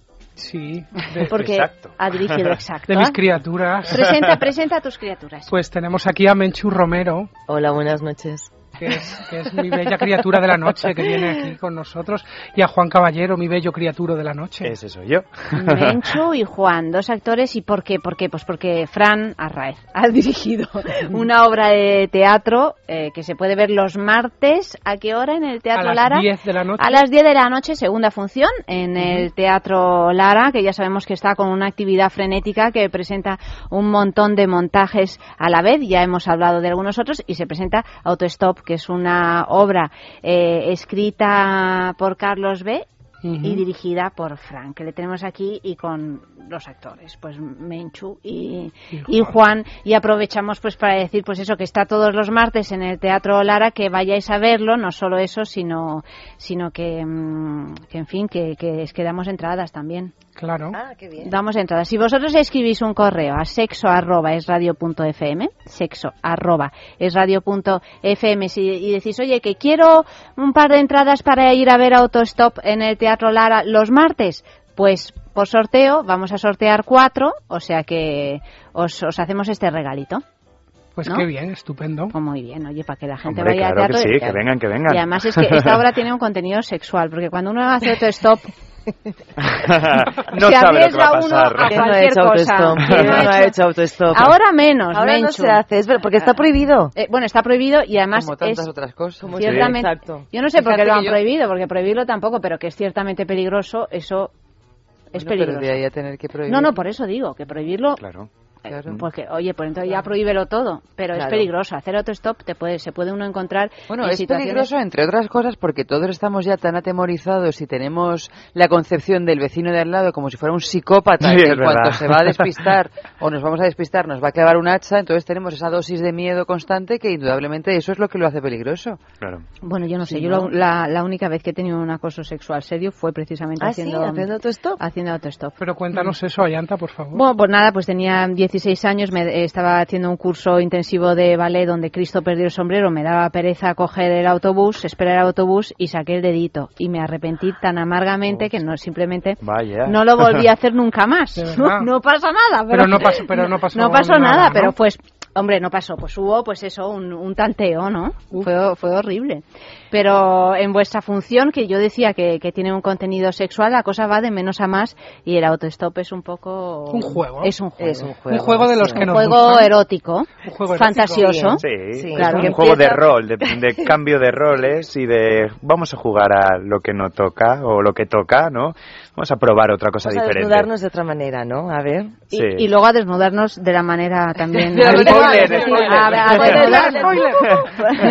ah, bueno, spoiler, nada, nada, spo- spoiler, spoiler que yo me acabo de enterar ahora de lo que quiere decir. No me lo puedo creer. Sí, yo lo veía en el periódico y digo, pero spoiler, ¿Esto ¿esto- qué- qué es? quiere decir? Suena un poco a que O sea, te den como una spoiler fusta, ¿no? quiere decir meter la gamba, como acabo de hacer yo ahora mismo, Sí, ¿no? contar Que el no. final de algo. Contar el final, pero bueno. Bueno, no, no. Para no. que sea un- No Juan muere, no pasa decir. nada. No, Juan no muere, oye, pero que, que en No, se teatro puede decir. se puede decir, que en teatro decir. no es tan habitual ver un desnudo integral como el que se ve en otros cosas, se puede decir, ¿no? Hay que decirlo. Mi madre, ponte un tanguita, mi madre, mamá. un, un tanguita color crema. Crema, color sí, carne. son, ¿no? El desnudo de la mujer es bonito, pero dice el del hombre con eso colgando. Digo, bueno, mamá. Bueno, a mí me parece que estáis guapísimos los dos, o sea que... ¿Verdad que sí? Sí, sí, no pasa nada. Teniendo a estos dos actorazos, que No, son no, actorazos, y encima tan guapos, y tan entregados y tan valientes, que dicen sí a todo, y que ya que hacen este viaje, que es un viaje arriesgado, lo hacen dándolo todo, pues este Por viaje ética. también tiene Es eso. por ética lo del desnudo. Es que si no que se desnudan, gente- me sentiría fatal. Incluso ellos se sentirían fatal. Incluso ellos también. La única que quizás se sentiría un poco mejor es la madre de Menchu, pero Sin por lo duda. demás... Pero la madre de Pero las Menchu- madres para eso están, para sufrir, ¿no? Pero mira, Yanta, la madre de Menchu estaba en el estreno sentada a mi lado. Sí. Y antes de que empezara me cogió de la mano y me dijo, me vas a cuidar a mi hija, ¿verdad? O sea, que no te dio un bofetón al final, eso No, es me dio un abrazo. Mm, muy bien. Me dio un abrazo sí, y sí, bueno, sí. la madre de Menchu la conozco hace, Sí, hace tiempo y es un amor y, eh, y, y luego le gustó mucho el trabajo. mucho, salió encantada. Así Bueno, pues os repetimos en el Teatro Lara Autostop todos los martes a las 10 de la noche, sexo arroba es radio punto FM, enviado un correo y por sorteo pues daremos eh, cuatro entradas, es decir, dos dobles, ¿vale? Y vamos ya nosotros con nuestro noticiero ardiente, os vamos a leer la primera noticia, ¿vale? Estupendo. Fran ya sabe cómo funciona, vosotros dos, ¿no? Es muy fácil, es muy fácil. Con que no os calléis ya. Primera noticia, sexo antes de jugar. Uno de los mitos sexuales en torno al fútbol es que los entrenadores prohíben a los jugadores mantener cualquier tipo de relación sexual la noche antes de un partido.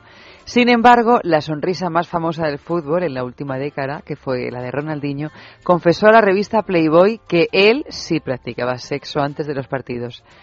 En mi etapa del Barça, dice literalmente Ronaldinho, practicaba a menudo sexo antes de los partidos y no solo no era un problema, sino que era beneficioso ya que llegaba más feliz al campo. En la misma publicación contaba que había mantenido su primera relación sexual cuando tenía 13 años con una vecina, que ambos eran amigos y que fue muy bello para los dos. Vosotros mantenéis relaciones sexuales antes de salir a escena, puesto que os dedicáis todos a... en los camerinos. Sí, y además es algo muy curioso. Sí, en los camerinos. Ah, no, en los No, camerinos. no, no. en los camerinos. No, mi- no, que está mi novio ¿Cómo que en los No. camerinos? En los camerinos, no, no, pues nada, porque los camerinos, oye, suelen ser un sitio mm, Bueno, oye, cada frecuentado. Cada uno, Claro, decir oye, cada donde cual- puede. No dice nada, ¿vale? cual- cada cual tiene su público. No dices nada de los Pero que- camerinos, con lo que tú has sido, hijo. No puedo decirlo, Ayanta. No, pero yo no digo No en me el- tires de la ley. No, no. que tenemos todavía muchas funciones. no digas teatro Pero no Lara. digo en el Lara, en No, otros dice en otros camerinos del mundo. En el Lara no, por supuesto. No hace falta que digas nombres. Claro. Vale. ¿En algún camerino, alguna vez en la vida? ¿Alguna chuchón? Sí. Hombre. ¿Tú no? Bueno, y- tú no, tú no. A ver, Menchu. Yo es curioso porque es algo que me que, que no sé, cada vez estoy tomando como más conciencia de que voy a decir una intimidad Sí, me excito dila, dila. mogollón antes de de, de, de- De salir. de salir a escena pero es, a lo mejor es el día antes o, o sí, el día antes o el mismo día y, y sí que tengo esta necesidad como de descargarme y que había oído esto de la noticia esta como es verdad que siempre tenía no dicen que es mejor incluso hablan- hablando con colegas no no pues me, guárdate mejor porque toda esa energía luego va guay para salir a escena y tal a mí no Pero las mujeres, en- pero en realidad dicen que es más un problema para los varones que para las mujeres, porque decían, ¿no? Que los varones perdían energía al, Lo que perdían supuestamente era agresividad. al eyacular. ¿no? Claro, Hombre. al eyacular. Sin embargo, las toda esa mujeres no. tensión, Estaba ahí, hombre, en, en, en OT también decían que los profesores no les dejaban porque perdían por un tema, tonos. porque decían que les bajaba la voz. Les bajaba la voz y yo no lo he oído, no lo había ido nunca más que ahí, ¿no? Leyenda urbana, un poco esto. Yo creo que es un poco No, leyenda urbana. sí que lo decían, de verdad, ¿eh? Yo conozco gente que estuvo en las ¿Y, ediciones. qué- y cómo miden eso? Ya, Dame no un fa sobre agudo. Una fa, ayer, ayer, ayer tuviste tema. No lo entiendo. Hoy no llegas. Ayer ¿Qué pasó ayer? ya te quedas. Hoy no. Que saliste de fiesta Siempre tan follando. Fino y delicado hablando, ¿verdad? Sí, no, no, pero está muy bien, ha quedado muy clarito, o sea, claro, sí. mm, que tú dices que esto, sin embargo, mm, por ejemplo, en, en la serie, mm, la de Master of Sex, que a lo mejor ninguno de vosotros Ay, visto, Todavía no, pero está ahí pendiente. os la recomiendo, precisamente llegan a la conclusión de que el hombre no pierde energía, es todo lo contrario, lo que dice Ronaldinho en esta... gana, ¿no? Quien haya, pero, En pero quien esta- haya practicado buen sexo sabe que no se pierde energía. Eso es verdad Ya, pero tú y yo no somos es- varones, es- Eva, no sabemos si realmente al eyacular te quedas como chafado. A ver, al eyacular el momento mm, es un vacío total y es verdad que es como sí que es una cosa, pero, pero no es que te arrastre horas ese cansancio y esa pesadez, porque si no, no sería terrible. Es terrible, vamos. Si acto seguido tuvieras que saltar al terreno de juego, pues a lo mejor no pues lo igual. sé, pero no, pero te echas ese sueñecito de cinco minutos así que luego te... Y luego cómo te despiertas, que te vas a comer el mundo. Yo creo que en, los hombres yo creo que es justo lo contrario. Yo para mí sería más casi lo contrario, es descargar, es, es una manera también de descargar tensiones, ¿no? Esta gente igual llega al campo ahí con unas cosas y una eh, tensión y un en el en los vestuarios, ¿no? Yo creo que, lo que pasaba Nietzsche tocándole los huevecillos. Claro, luego dice, luego dice de los de los vestuarios que dan como cosa es veis unos, claro, si están tensos, no se han relajado antes, pues claro. un hombre en la cama es un hombre en la cama. Como decía Luis Ciges a Antonio Resines en Amanece que no es poco. ¿Recordáis esa escena? ¿Qué decía? Que se acuestan, son padre e hijo, y están en la cama durmiendo, y dice Resines, padre, me respetará usted. Y dice, y dice, ¿pero qué estás diciendo, hijo mío? Dice, calla, que un hombre en la cama es un hombre en la cama. es una frase mítica. Entonces esto pasa un poco en los vestuarios, ¿no? ¿Tú, ¿Tú, has tenido alguna historia en un vestuario, Juan Caballero? Ya que hablamos de camerinos, vestuarios... No, en vestuarios no. Pero... ¿Tú no vas a ningún gimnasio? Yo he visto, he visto cosas en vestuarios. ¿Has visto cosas? Sí, he visto, cosas, en, en, duchas de decir, eh, ¿está pasando lo que creo que está pasando? Efectivamente. Está, sí, sí, sí. Hay muchos gimnasios que son lugares son, lupanares. auténticos lupanares. Esa palabra, Fran. No, no vamos a hablar de ningún gimnasio en concreto, pero bueno, o sea, el gimnasio como concepto lupanar, mira, no lo había llegado yo. Que nos mande un mail a pues Música. Beleza, beleza, beleza. Só pra contrariar.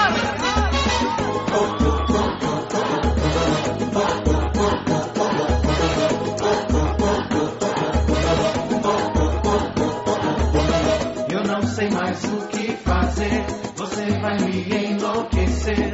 Eu tento me controlar, mas não consigo evitar. Me pegou de jeito, sou seu refém. Sacudiu e não deixou pra ninguém. Além do além, deu um sacode, meu bem. Se eu não pedir pra ela voltar, meu sofrimento vai continuar. Se eu não pedir pra ela voltar, meu sofrimento vai continuar. Se eu não pedir pra ela voltar, meu sofrimento vai continuar. Tenho que esquecer o orgulho, ela é jogo duro, sei que eu vou ter que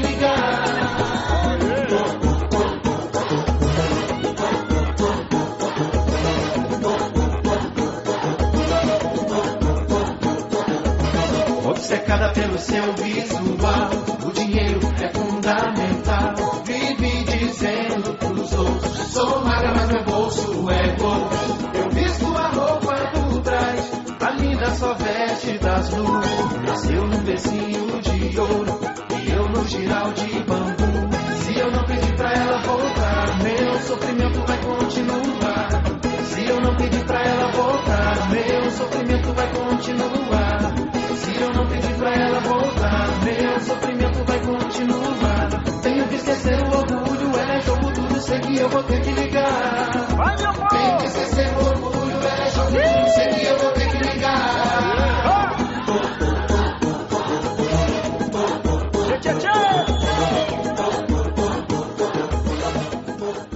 Ha intentado de todo, pero no hay manera de bajar su colesterol. El doctor Pérez León le ayudará a conseguirlo con Divecol Forte.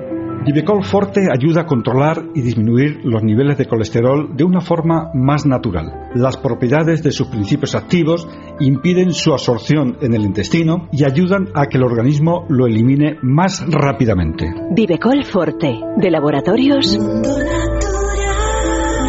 en farmacias, herbolarios y para farmaciamundonatural.es.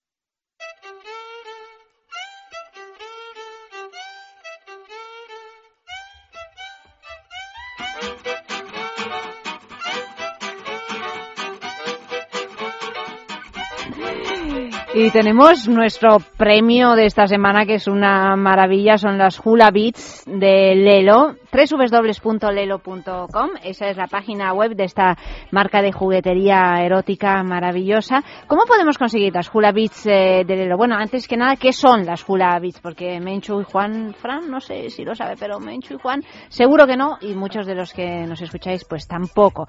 Son unas, unas esferas, unas esferas de placer, dos concretamente, pero en uno, un dos en uno, que la mujer se aplica y la pareja tiene un mando a distancia, de esos mandos así especiales con la tecnología Sense Motion, porque según como tú muevas el antebrazo o, el, o la muñeca, pues eh, esas eh, bolitas, esas esferas, se moverán en el interior de la mujer, siguiendo ese movimiento. ¿Sí? Además, un mando a distancia a distancia, es decir, que él puede estar aquí y ella allá. y aquello funciona, aquello funciona. Por lo tanto, si os paráis un momentito a pensar, pues claro, el juego erótico puede ser eh, curioso, mm. según las situaciones. ¿Vale?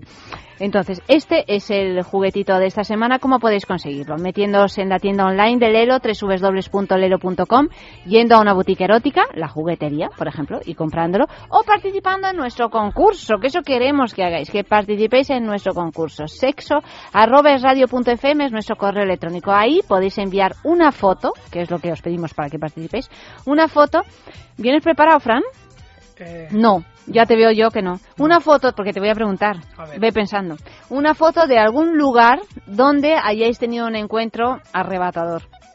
Un encuentro, pues de los de camerino o de vestuario. Un encuentro pero quiero solo el lugar, ¿eh? El encuentro no lo quiero ver, ¿eh? Solo quiero el lugar. ¿La foto del lugar? Del lugar. Por ejemplo, tú, sí, la foto, la enviáis a sexo.radio.fm ah, y a pie de foto nos explicáis qué sucedió en aquella ocasión. Solo explicáis escrito. ¿Vale? Entonces, un lugar pues podría ser el vestuario, los camerinos que estábamos diciendo. Un lugar donde hayas tenido un encuentro sexy. Yo. Menchu. ¿Con un desconocido? No. Ah, vale, ah, perdón. bueno, si quieres con un desconocido, me parece estupendo. Eso eh, Con quien quieras, algún lugar así que digas, ah, pues mira, pues yo... Mientras Menchu se lo, se lo piensa Fran. Un lugar. Yo... Fran es muy fantasioso siempre, pero nos lo creemos, ¿eh? Yo es que era compañero de piso de Menchu en Barcelona y teníamos las camas pared con pared. Sí, odiamos todo. Yo sé que Menchu es muy convencional y que su cama la utilizaba muy bien. ¿Ah, sí? Sí. ¿Es muy convencional? No, no es nada convencional. Ah, no es nada convencional. Ah, bueno, pues muy bien. Tú tampoco pareces muy convencional, ¿eh? Pero yo me vendo así. Tú te vendes así. Ella va de, de, buena, igual que en la función, en Autostop. Que va de buenecita y luego... oh, yo, yo, y déjala suelta. Pero entonces... me hacen enfadar. Te hacen enfadar. enfadar. A ver, Menchu, un lugar. ¿Te lo has pensado ahora? Yo, es que ahora solo se me ocurre uno, pero es muy típico. A ver, eh, no importa. en, Hemos recibido fotos de un montón de camas. Eh, sí, es muy típico. Oye, nos lo dice un montón. Bueno, es muy típico, pero tampoco debería serlo, porque tampoco es muy normal, ¿eh? Sí, es verdad. Pero, bueno, pues ya estamos. El baño en, en, el tren. ¿Tú, Juan? Juan se ha quedado con la boca abierta, no sabía esto de su compañera de estoy reparto. Haciendo una reflexión de a dónde puede ser un lugar especial que haya tenido. Creo que es en un autobús en, la parte de atrás. Mira, a Eva le gusta mucho también lo de los autobuses, en la parte de atrás de un autobús. Yo soy muy fan de los medios de transporte. Es, es fan, también, es fan, sí, sí.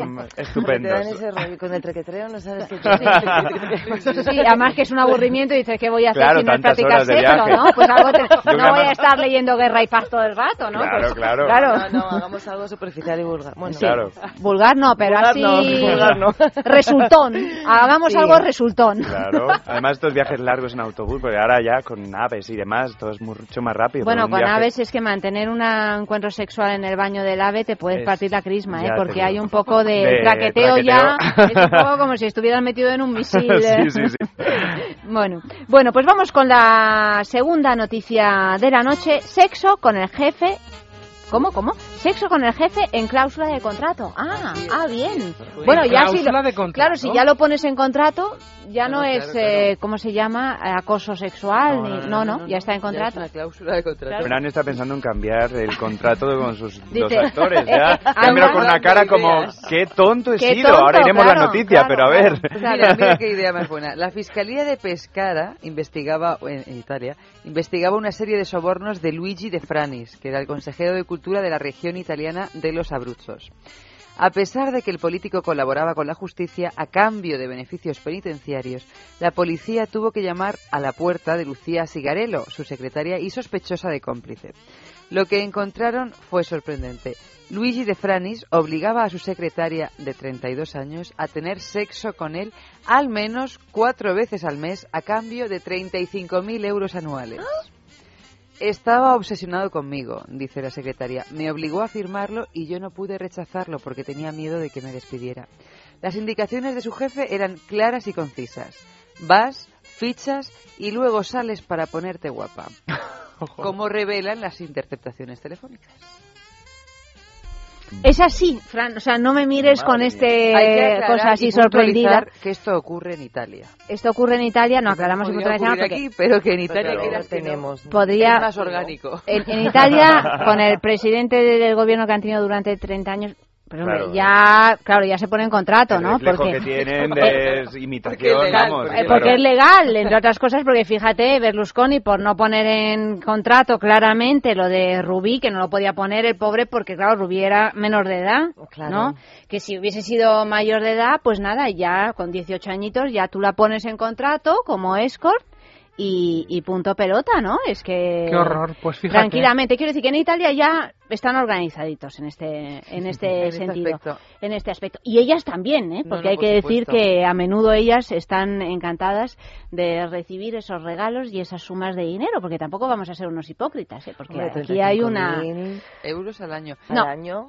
Aparte, aparte, ¿no? Aparte del sueldo. plus. es un plus, plus, es un plus. Claro, claro, está el trabajo y luego el plus de los 35.000 A mí euros me año. parece poco porque yo no sé este señor cómo será Cuatro- el tal Luigi de Franis, Cuatro veces al mes. Es decir, 35.000 Una vez a la euros semana. Una vez a la semana.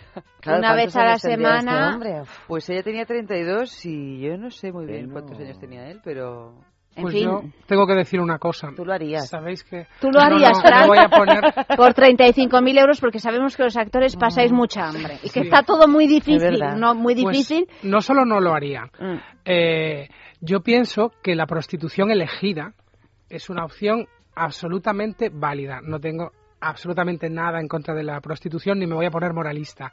Pero esta noticia que acabamos de leer me parece tremendamente dura y Hombre. fuerte y me escandaliza en el sentido ya que estamos hablando de sexo y que siempre nos reímos mucho, de repente mezclar eh, el sexo con el dinero y con el miedo a perder tu estabilidad o tu familia o tu trabajo me parece terrible. Bueno, pero tú fíjate que muchas veces estas situaciones se, se dan en, en lugares de trabajo y no te dan ningún plus. Sí, sí, sí, sí. sí y además sí. tienes que hacerlo, o sea que ni siquiera está en contrato, tienes que hacerlo porque si no pierdes tu, tu trabajo y Pero lo que está en juego. es, claro, es el miedo, ¿no? Que utilizan contra, o sea, que te ponen contra la espada de la pared, es el miedo que lo están utilizando todo el rato. Pero digo, pero ya puestos, o sea, aquí lo novedoso es que realmente esté en Está la en la cláusula del contrato. claro. Porque yo creo que casi, casi es preferible que esté metido en la cláusula de contrato y uno ya ahí decide si sí o si no, porque significa que te acaban de contratar, que, que tengas que asumir una serie de tareas o de, o de compromisos que no te competen, sexuales en este caso, eh, por nada. O sea, Hombre, lo que pasa es que está en la cláusula de contrato ya asumimos que es una cosa legal y que es una cosa que se puede hacer. no, por eso yo lo planteo, o sea, No, simplemente pero yo claro, lanzo la si no está en la cláusula, yo puedo llegar y decir, yo te denuncio. Claro, es Tendré claro. que hacer lo que haga, me podrán creer, tendré que buscar testigos, no los encontraré porque todos tenemos miedo, lo que sea, pero desde el momento en que ya es legal, yo no puedo hacer nada.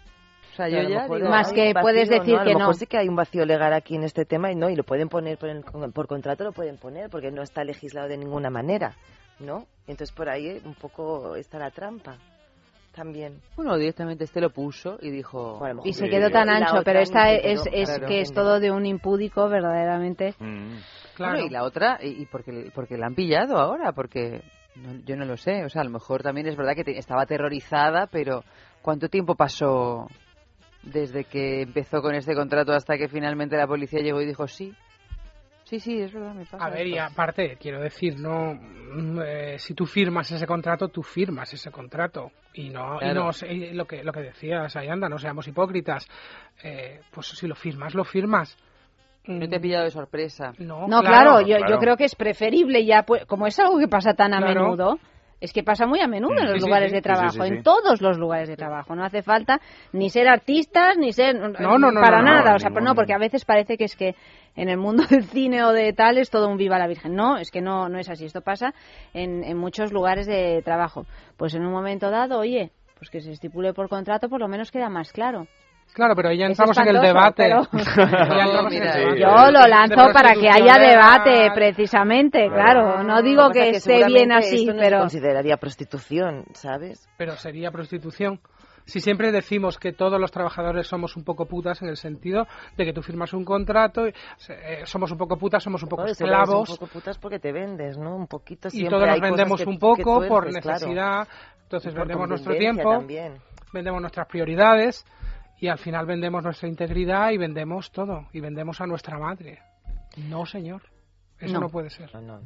Yo me acuerdo de- en otro, otro tipo de contratos que, bueno, no eran tan horripilantes como este, pero que también tenían lo suyo. Cuando Jennifer López y Ben Affleck, no sé si os acordáis que tuvieron una relación. Y que eran pareja. Eran Sí, pareja, y entonces cuando se iban a casar, ella estableció un contrato matrimonial que tenían que tener sexo cuatro veces, pero en ese caso por semana. ¿En serio? si ella Sí, no tenía sí, sí, sí. por lo menos un mínimo de un orgasmo en cada uno de los encuentros, se quedaba absolutamente disuelto automáticamente. Bueno, el- esto es una mujer con las ideas claras, desde luego.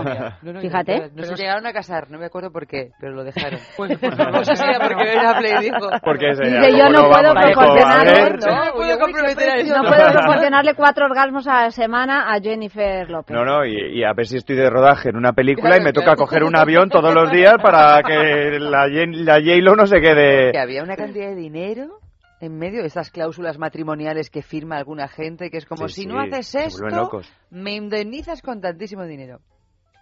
Ahí no hay amor. Ahí no hay amor. ¿Tú crees? A mí me da No que- hay amor.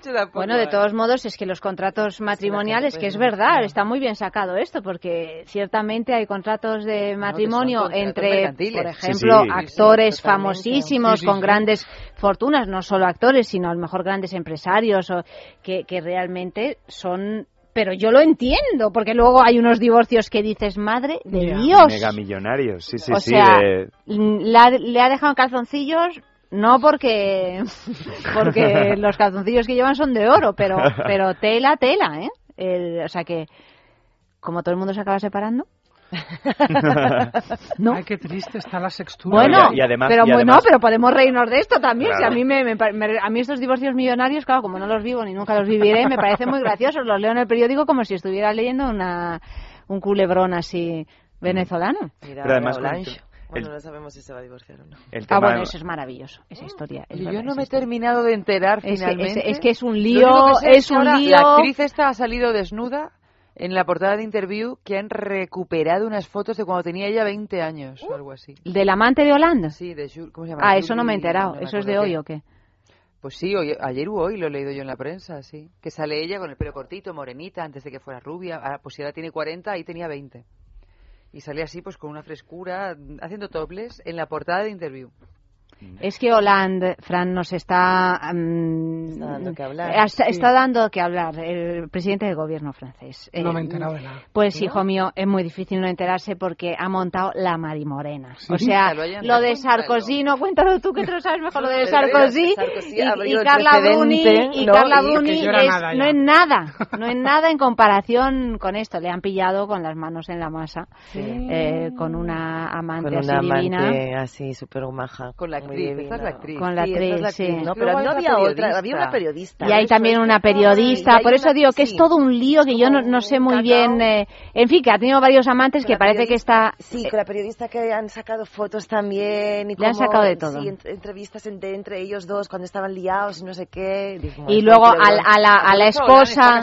Sí. A la- te iba a preguntar, decía, si este señor no está casado, ¿qué problema hay? A la esposa de. Hollande la han internado en una clínica porque, psiquiátrica o algo así porque Pero, le ha dado pero, una pero. rechucho, o sea, por depresión profunda.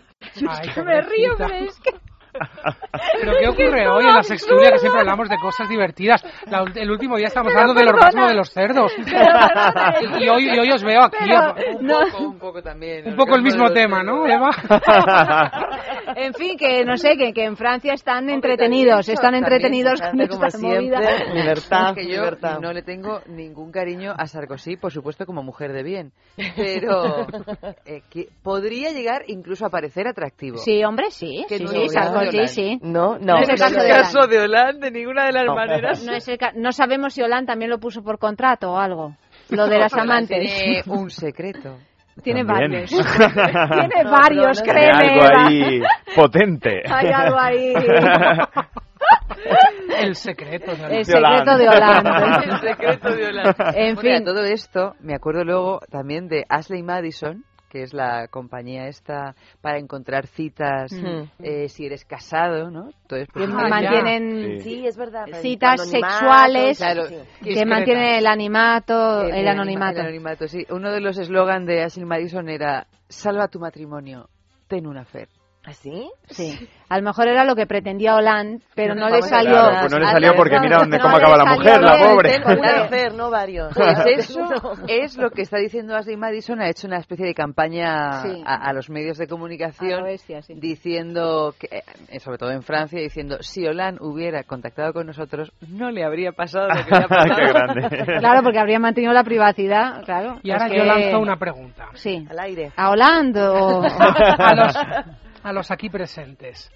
Eh, la fidelidad eh, no siempre es una constante, claro. No, no, casi nunca. Casi. Casi Vamos a decirlo, nunca, vamos a decirlo. tertulia, o sea, Por eso, claro. eh, ¿Quién es el guapo que es fiel ¿quién, a alguien? quién- O sea, quién puede decir que siempre ha sido absolutamente fiel a sus parejas? Que lance la que levante la mano en esta mesa. Clea. Clea. Levanta la mano.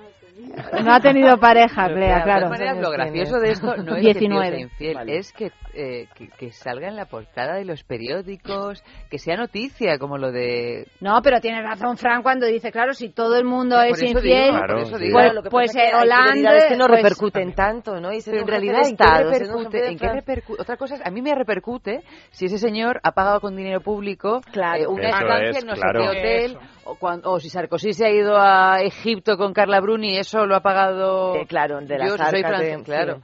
Pero en realidad, a mí que Eh, sí. yo por mí como eh, si no deja de un ser una cuestión personal que, que ya la, la No, diriman entre ellos. lo que ¿no? quiera. Entonces la culpa la tienen los Y que periodistas. gobierne el país.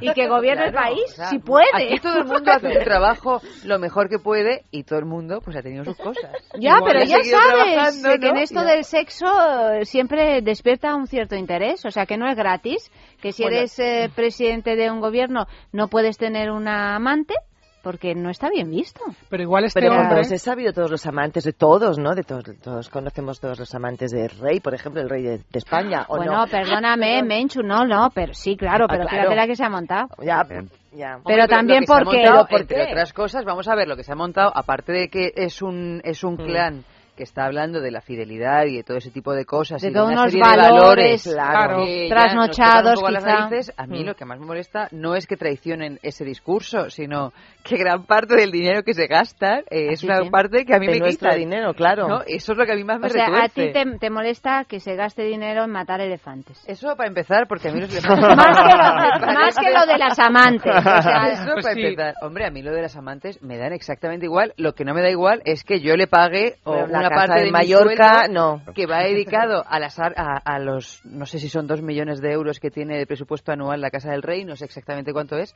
pero hay una parte que pongo yo. Como hay una parte que ponemos todos aquí. Claro. Entonces, a mí, si yo me quiero ir a un hotel, me lo pago yo. No me lo paga el rey. Me dice, venga, chata, te pago yo aquí Oiga, el- rey, que me quiero Ritz". ir rey, Claro. rey mío, que me quiero ir con mi rey a un parador, hombre. ¿Con mi rey o Claro. con, O mi, con quien o sea. con mi elefante? O con, O con mi- sí, con el rey, con la reina, con lo que uno desee, ¿no? Desee. En fin, más música.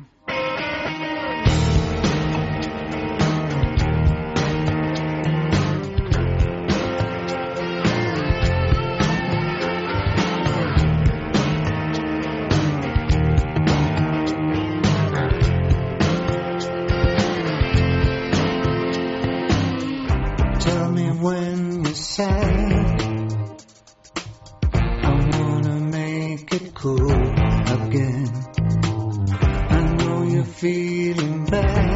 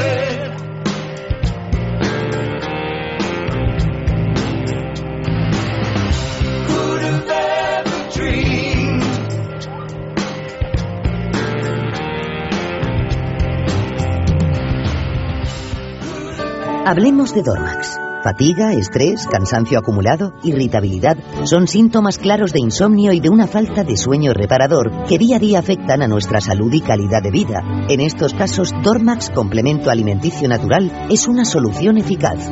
Dormax nos ayuda a neutralizar las causas que nos impiden dormir, asegurándonos un descanso de calidad y verdaderamente reparador. Dormax, de Laboratorios Actafarma.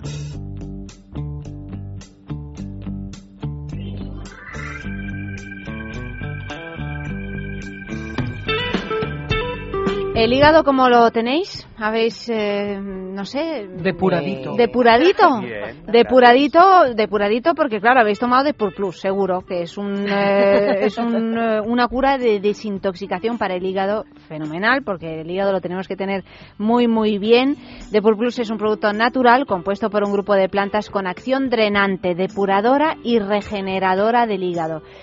Si quieres ayudar a tu organismo a sentirte mejor, pide Depur Plus en farmacias, herbolarios y en parafarmaciamundonatural.es. Tercera noticia de la noche. Aquí, Fran, te puedes explayar con las risas. Vale. Vale. La cosa, va de, la cosa va de prohibiciones o de cláusulas de contrato en lo que al sexo se refiere. Sí, pero tiene su aquel el asunto. A ver, vamos a ver. El líder ultranacionalista ruso, Vladimir Zhirinovsky, recomendó a los miembros de su partido restringir drásticamente su vida sexual y limitar la práctica de sexo a una vez por trimestre. A partir del nuevo año, dijo en su declaración Vladimir Zhirinovsky, introducimos normas de vida sexual, una vez por trimestre. Ahora, con tantas películas frívolas, los jóvenes creen que más es mejor, mientras que en realidad menos es mejor. Cuatro veces al año es suficiente. Esto lo dijo a la prensa el presidente del Partido Liberal Democrático de Rusia, Vladimir Zhirinovsky. Y en el año 2014, es decir, en este año, su partido continuará imponiendo a sus miembros, aparte de la dieta sexual de una vez por trimestre, la dieta vegetariana y la prohibición de fumar y consumir bebidas alcohólicas. Bueno, esta es la noticia. Bueno, cuatro Madre mía. veces al año, una vez al trimestre. No ¿Qué os daño. parece? O sea, Rusia es un país maravilloso, estoy comprobando para no, No, ir, la- ¿no? mira, las noticias que, siempre- que mía. nos llegan desde Rusia, como el señor que se clavó los testículos, el escroto, lo que era, Sí, en la Plaza Roja de Moscú, Plaza de Moscú, eh, para sí. protestar, son siempre las noticias rusas, son siempre que Son dices, rusos. Bueno, pero es Dios que- mío, o pero sea, yo es que yo no sé si vosotros frío. habéis estado en Rusia alguna vez, pero yo, que sí que he estado en Moscú en un momento haciendo encima escala y tenía una escala de 23 horas que estuve, a- bueno, me intenté colar en dos o tres aviones que iban a mi destino, me pillaron las tres veces, pero antes, al- cuando yo desembarqué de un avión y, y me fui al aeropuerto y como tenía 23 horas, pues me tomé las cosas con calma, me fui al servicio, me puse las lentillas y estaba yo haciendo pis cuando de repente una señora del aeropuerto, y todo esto es li- literalmente cierto, me, yo tenía la maleta y no había cerrado la puerta del servicio de mi de mi Cubículo. cosita, de mi cubículo y tenía la maletita ahí como no había nadie bueno de repente me saca una señora coge mi maleta porque no me se podía separar de mi trup y entonces van haciendo inspección en los cuartos de baño y yo tengo que salir al pasillo del aeropuerto con los pantalones bajados subiéndome los pantalones con esto Bueno, o sea que, en Rusia yo no he estado tampoco nunca en Rusia. Creo que la única que ha estado en Rusia de toda la sextulia es, bueno es yo, Eva. yo pero en el aeropuerto Eh, en el aeropuerto. Pero te ha sido suficiente, te ha sido suficiente. ya. Por ahora, O sea, que hay un cierto mejor. que hay un cierto control es algo que se dice, ¿no? Un, un cierto control y un cierto descontrol también, según para qué. Pero lo de tener cuatro, o sea, sexo Una vez al una vez trimestre. al trimestre, ¿le encontrais? como el IVA no sé, como el IVA algún punto? Cuando tú lo que pagas tenemos el que pagar el IVA que lo pagamos para vez quitarte el disgusto, para quitarte el disgusto, tienes un encuentro sexual. Luego tu asesor, tu asesor, pues ya te da un favor. Bueno, Es- es- a ver, yo lo que no entiendo ya, lo de las veces y todo esto. Lo de las ¿Quién- veces. ¿Quién sabe? ¿Quién cuenta? ¿Quién dice la verdad o no? Yo- Ah, de- bueno, mira, pero mira que cuando te comen el propia. coco te Claro, lo pero ¿quién- comieron, ¿eh? Pero Porque, ¿quién pretende además, o qué se pretende con esto? No, no, no llego a racionalizar. ¿Qué, qué, qué, qué pretendes tú diciendo a otra gente que no eres tú? ¿Cuántas veces tiene que hacer qué? Es que, es que no lo entiendo. Bueno, pues demonizar el sexo una vez más o demonizar las cosas que nos gustan. Porque, por ejemplo, el paso siguiente Claro, lo- es ser vegetarianos. Que no digo yo que esté mal ser vegetarianos, pero oye, si te gusta comer carne, ¿por qué te tienen Porque que decir tienes- que tienes que ser vegetariano? Es que Es- esto es lo de siempre, ¿no? Pero mira, si eso es por una, por una cuestión económica, o no lo sé, si eso es por una cuestión, mira, no tenemos carne para todos, solo puedes comer carne una vez a la semana, sí. eso tiene todavía un sentido, Sí. porque Sí, a lo mejor tenemos que repartir los bienes, pero el sexo es que es gratis y no se gasta. Fíjate, A eso con lo, con lo gratis que es. Claro, es Sin que- duda. Y si es además, que es lo único gratis. Por eso ¿No? ¿No? lo entiendo. Si, si resulta que hay poquita carne, pues yo digo, cero vegetariano y me lo como yo. Si resulta que hay poca droga, digo que la droga es muy mala y me la meto todo. Sí. yo. Pero si follas tú menos, no voy a follar yo más. Es que Por guapo o feo que sea, que este señor debe ser Salvo que, feo. follemos, salvo que follemos con el mismo. Entonces ya. Pero eh, es verdad, compartir, Vale. Sí, pero es esta- amar. no, no lo había pensado eh, con esta teoría que estás desgranando, No que, la es, que es bien curiosa. Sí, sí, claro, en otros aspectos es verdad que tú te puedes llevar más, Claro. pero precisamente en en, este el caso, sexual... No. Pero bueno, esto ocurre muchas veces, ¿eh? Pasa en este mundillo también de repente que dices, a Pepito no sé cuántos le han dado un papel en una serie. Si yo soy de su misma edad y actúo mejor. Y de repente dices, pero si tú basas tu carrera o basas tu vida, es esta cosa de vecinillos que tenemos en España y parece que en Rusia un poco también. Que es- Es que somos un poco rusos. somos en un poco rusos también. Sí. Que los otros lo hagan menos, que así yo, que con suerte voy a follar una vez al año, ya no voy a sentirme tan mal. Bueno, es que, Pero claro, pero, eso. pero eso tiene mucha lógica, porque ¿quién suele decir que no hay que tener eh, relaciones sexuales o que las relaciones sexuales son malas? La iglesia.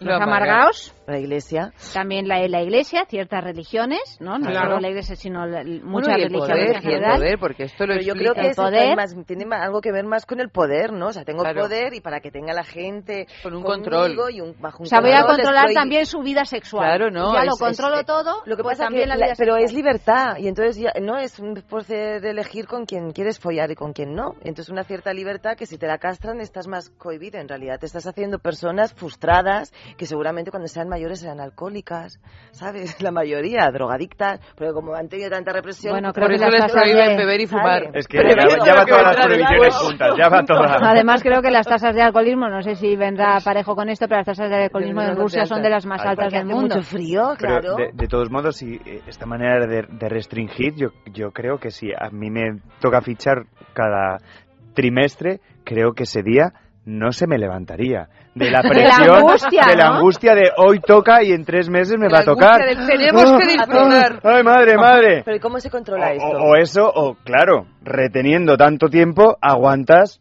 cero coma. Esto Eh, es. Eyaculadores precoces Precoces todos. todos, todos los rusos, vamos. Eyaculadores precoces, precoces por Rusia. Una ONG. Eyaculadores.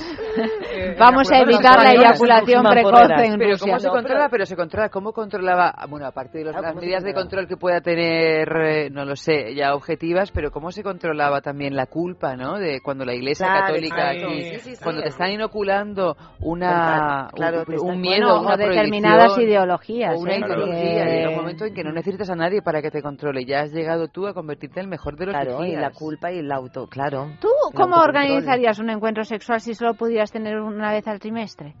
Fran, ¿qué harías? Yo, yo me volvería casto. ya forever. directamente, ya lo dejarías. Casto forever.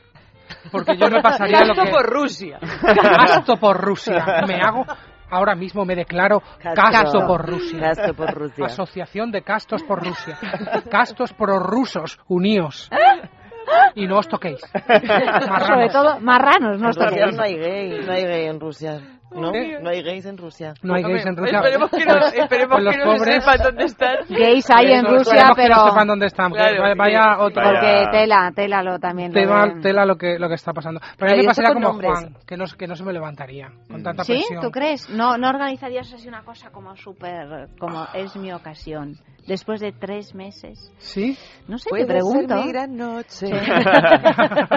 ¿Qué pasa? Si tuvieras que imaginar así una noche loca, de por fin, de pasión, de sexo, ¿qué, qué te, qué te por gustaría? fin es por fin es 27 de mayo. Sí, entonces voy, Llevo tres meses voy a organizar una noche. Una Pues, noche, un día. Todo el día. de-. Mira, esta cosa que nos pasa Todo mucho día, a, ¿eh? a los hombres, que es el tema de la presión externa, con, con cuánto se te levanta, cuándo, cómo, mm, cuánto aguantas, si te corres pronto mal, si te corres tarde. Pronto o mal. Estas cosas que, que- nos pesan tanto, porque nos Sí. han educado así también, con estas manipulaciones, de repente esto me, parece, me parecería terrible y durísimo. De verdad que puedo pensar, no se ha pasado nunca, quizá esto, claro, las chicas lo vivís de otra manera, este tema de me gusta mucho una persona y, y- y- y me cuesta excitarme. Sí. Tienes que relajarte. por- eh, quiero decir que hay una evidencia física en el hombre, ¿no? Claro, En la varón. mujer. Claro, en las la mujeres mujer no. simular un Pero eh, la mujer es verdad que puede no sentirse claro. demasiado. Pero así, esta cosa de no te gusto y es si me gustas, es que me gustas mucho. Tanto que no puedo. Porque sí, esto pa- eh, pasa a los Sí, sí, chicos. Sí, a mí me ha pasado. ¿A ti te ha pasado? Bueno, me ha pasado con un, con, pa- con Ah, un tío. Decir, pensaba que no podías tener una erección y tenías una, una sorpresa. Pero, Menchu, ¿tienes erecciones? No, No, que men- su- sueño que tengo, pero no las tengo. Ah, pero lo sueñas. Sí. Fíjate. Fíjate. Esto seguro que Eva, que, que le gustan mucho estas cosas, le encuentra una razón. sí. ¿verdad? Espero que no sea No, no. Me parece, no, pero me parece un qué suerte, ¿no? Que puedas tener elecciones en sueños. Claro. Yo también he tenido muchas ganas de tener elecciones. Claro. Otra vez aparece nuestro amigo Freud. El otro día también nos Oye, visitó no en la seamos. Es que vive con Eva. Freud vive con Eva. Eso es mentira. Que yo me haya leído las obras completas de Freud no significa se ha, se ha que un comulgue con compañerito. todo lo que diga. Es la única En que ha vendido las obras. La ha vendido. ha leído las obras completas de Freud. No hay nadie prácticamente en el mundo más que el propio Freud que las escribió. Bueno, pues Eva Eva es una las ha leído. O sea que por eso está aquí sentadito siempre con nosotros, pero nos ayuda mucho. No, pero he de decir que yo no comulgo con un montón de cosas que decía Freud, con muchísimas, pero Hombre, simplemente me parece... vale. Menos, y menos, Menos mal, mal. claro. Pero me parece un don que tú puedas soñar con... que tengas elecciones, ¿no? Es como lo de cuando sueñas con volar, que Ah, luego te despiertas sí, sí, sí. diciendo, Claro. uff, qué, Qué guay. Subidón. O sea, soñar con cosas que uno quiere hacer y no puede, por razones Por ejemplo, a veces... los rusos sueñan que tienen orgasmos. Todas las, no- todas las noches, sin Unos duda. sueños increíbles, una vida onírica así. O a lo mejor les deben... Perdona, No, ¿Qué? no, no, por favor, habla, no, que los testículos duelen. Bueno, pero pueden Hombre, tener poluciones descargarán de nocturnas. otra manera. Claro, es Igual que- ellos claro. mismos... El famoso dolor de huevos de... De Freud. De Freud. Temo yo que que no Freud se sabe si muy- es, no si- eso. No era mucho si es dolor que, de huevos. si es que era un dolor de o, o si o si o si que si es que es Freud un dolor, Un dolor de huevos en sí. Era que él, él Gracias tampoco- Fran por rematar él- la él cosa iba- él, él no dejaba que se le inquistara el dolor. No, que ¿verdad? él era Lo- él lo sacaba todo para afuera. Lo sacaba. Él no era ruso. No. Él no era ruso, pero escribía esos libros luego. Pero de todas maneras, lo, lo de estipular en un tiempo y en un momento concreto el sexo, con lo bonito que es cuando te apetece y si se puede te dejan y es el momento. Te dejan, aunque estés en un autobús. o te dejan o se dejan. No, O se pero eso es una cosa muy de hombres, de si te dejan, ¿no? O se Eh, dejan. No sé en el mundo gay, pero en No, el no. mundo heterosexual se dice mucho. En el mundo gay, lo de si te dejan, menos, Fran. No sé. Yo, yo es que es el momento de que quiero decir una frase que yo esta Dila. Navidad me la dijeron y A se ver, me ha quedado es un momento chiste de Eva. Venga, vamos a hacerle caso. No Cuéntanos el chiste, No, que cuéntanos. tiene que ver con, con las ganas, Sí. cuando tienes ganas. Que me dijo una vez a mí una mujer, dice, si es que cuando las ganas de follar aprietan, ni el culo de los muertos se respeta. me pareció de un visual. Ese re- ¿De un visual? Refranero Tiene usted manchego. razón, tiene usted razón. Es que ahí Fran y Eva eh, eh, coinciden en su, en su ascendencia manchego. de Albacete. Claro. No, esa, ese- Ole, esos dice. sincericidios que a veces Ea, se cometen. Sincericidio, es muy bonito, sincericidio. Qué bonito, es un buen bonito. título. Claro, que te dicen eso y dices, "Eh, pues, pues sí, es Pues verdad. sí. Es verdad. Es. ¿Cuántos años tenía la señora? Porque claro... Pues tendría como cincuenta y pico. Es como una variante del en tiempo de guerra todo agujero es trinchera. En tiempo de guerra todo Es una variante esto. Sí, sí, es lo mismo, es lo una mismo. variante, Sí, sí, sí. Es una traducción. Una traducción de... la traducción. En Había- fin, más música. ¿No, ¿quién- ¿tienes No, otro no, digo chiste? que habría que hacer una recopilación de Una recopilación, pero es que os tendríais que ver más, más de frecuentemente. jotas guarras. ¿Jotas creo que ya guarras? hablamos. Otras guarras, por ¿Te favor. sabes alguna, Fran? No, pero... Pero yo creo que eso sí que lo dijimos. Mient- Yo creo que... No, no, no, no te hay una jota de las extremeñas, una jota extremeña que dice qué bonitas son las extremeñas, con el culo todo lleno de tierra. ¿No sabéis esta? Y luego, ¿cómo sigue? No me acuerdo. ¡Ay! Nos has dejado a mitad. Nos has dejado a medias. Esto es peor que lo de los rusos. no mate usted el pollo, que las gallinitas quieren matrimonio. Algo así, yo no me acuerdo de más. Es de las de Sí, las sí, sí. las Yo, yo estaba esperando que llegara al Algo más, eh, pero no, no, sí, no. Tendrás que buscarla. Pero es que hay, hay, hay una barbaridad. sí. pequeña. Una, Sí. una de las light. Eh, es que es- se me viene a la cabeza la, la, la más guarra que yo que yo he escuchado nunca. Pues dila, Uy, hija, dila. No, no, intentaba ir de menos a más, pero es que creo que tengo que ir directamente al más. Directamente. Pero es que tú eres así. Entonces, Mientras tú estás en la cama con las teticas calientes, yo estoy bajo tu balcón con la chorra hasta los dientes. y le contesta, y le contesta ella, anda y cállate, Nemesio, que de que empezaste a hablar me está dando bocaos el coñico al delantal. ¡Me encanta! ¡Me encanta! ¡Ole! Ole, y ole. ¡Ole! folclore. Esto es folclore. Hombre, popular, tradición Sabiduría popular popular. de toda la Esto es vida. antropología. Esto es vida. Claro que sí. Ole. Más música. Hoy para mí es un día especial, hoy saldré por la noche. Podré vivir que el mundo no está cuando el sol ya se esconde. Podré cantar una dulce canción a la luz de la luna y acariciar y besar a mi amor como no lo hice nunca. ¿Qué pasará? ¿Qué misterio habrá? Puede ser mi gran noche. Y al despertar ya mi vida sabrá. Y es que no queremos terminar la sexturia sin leer esta noticia que ciertamente es graciosa. El sexo mejor con conocidos. Los machos del pez medaka lo tienen más fácil con las hembras que ya les conocen. Así lo confirma un estudio de científicos japoneses. Takeuchi y su equipo midieron el tiempo transcurrido desde el primer signo de cortejo y el apareamiento en parejas de peces que ya se conocían antes de la interacción y en las que no. Los datos confirmaron que la familiaridad aumenta las predilecciones de las hembras y hace que el intervalo entre cortejo y apareamiento sea más breve. Unas neuronas llamadas TNGNRH3 se activan cuando reconocen a su pareja. Estos autores advierten que solo se trata de uno de los mecanismos que participan en la elección de pareja y que en humanos, en principio, no se han detectado la presencia de estas neuronas que tengan la misma función, aunque ese estudio puede inspirar a neurocientíficos para buscar sus homólogas en el cerebro humano. Es decir, que el cortejo es más breve. Pero esto se ha llamado de toda la vida de Dios tener follamigos. no, de follamigos es ahora, ¿eh? Fogami, follamigos. Follamigos se dice ahora, antes eran amantes. Se dicen follamigos. Bueno, pero, es que eran amantes, pero no, no, no acababa de... bueno, no sé, no sé, ah, es verdad. y, luego están los pagafantas. Los follamigos y los pagafantas. que lo de los pagafantas es un concepto también muy moderno, pero sin embargo más antiguo que Matusalén, porque siempre ha habido pagafantas. Todos hemos sido alguna vez pagafantas. Sí. Yo alguna vez lo he sido. Pero alguna que otra Fanta a mí también me han pagado, ¿eh? De todos modos, lo curioso de esta noticia, yo me imagino a los científicos ahí todo estudiando este. El, a ver, el pez ¿cuánto medaca. tiempo está con el pez medaca, la pez con el pez más. Me más da- fino? Mirad a ver, este ha me da- repetido, ¿no? O sea, es- es- me los imagino Mirad medio este Sí, sí, repetido. este repite, mírale, este tres veces. Este no es ruso, ¿no? Este no.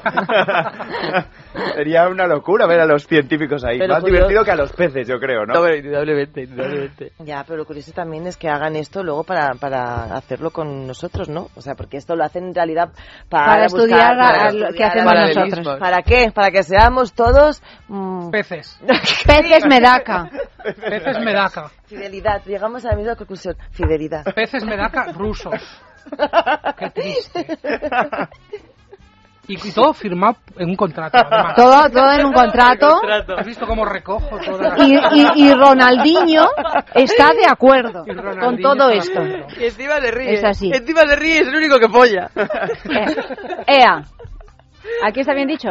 Ea. Ea. Claro. Muy bien, es Ea. que estoy a- aprendiendo cuándo hay que decir ea, que lo Es dice muy ea. manchego, ¿eh? Es muy Mi manchego, madre por dice. EA todo el rato. Claro, Pues, yo Oye, mi madre también y es de Calatayud. Ea. Pues la mía de Albacete, ¿eh? Claro. Bueno, ea, que nos vamos. ¿eh? Vámonos. Vámonos, eh, señores. Juan, muchísimas gracias Un por habernos acompañado. Fran, una vez más, un auténtico placer aquí teneros con con nosotros. Menchu, gracias, gracias. que tengáis mucha suerte en esa función autostop, que repetimos, la podéis ver los martes en el Teatro Lara a las 10 de la noche. Ya sabéis que si queréis participar en ese sorteo de cuatro entradas, dos y dos, tenéis que enviar un correo a sexo arroba esradio.fm y por sorteo, pues quizá os llevéis esas entradas. Eva, Nos vamos Buenas ya. noches, Buenas querida. noches. Ya sabéis que en producción eh, crea Ballesteros, la modita, ha estado con nosotros, aunque no lo parezca. Amalio Varela en realización y mañana más, a partir de las doce y media de la noche, más sexo, aquí mismo, en el radio.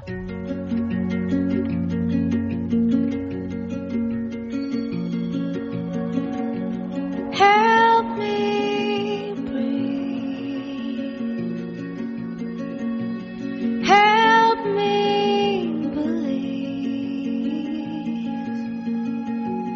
You seem really glad that I'm sad.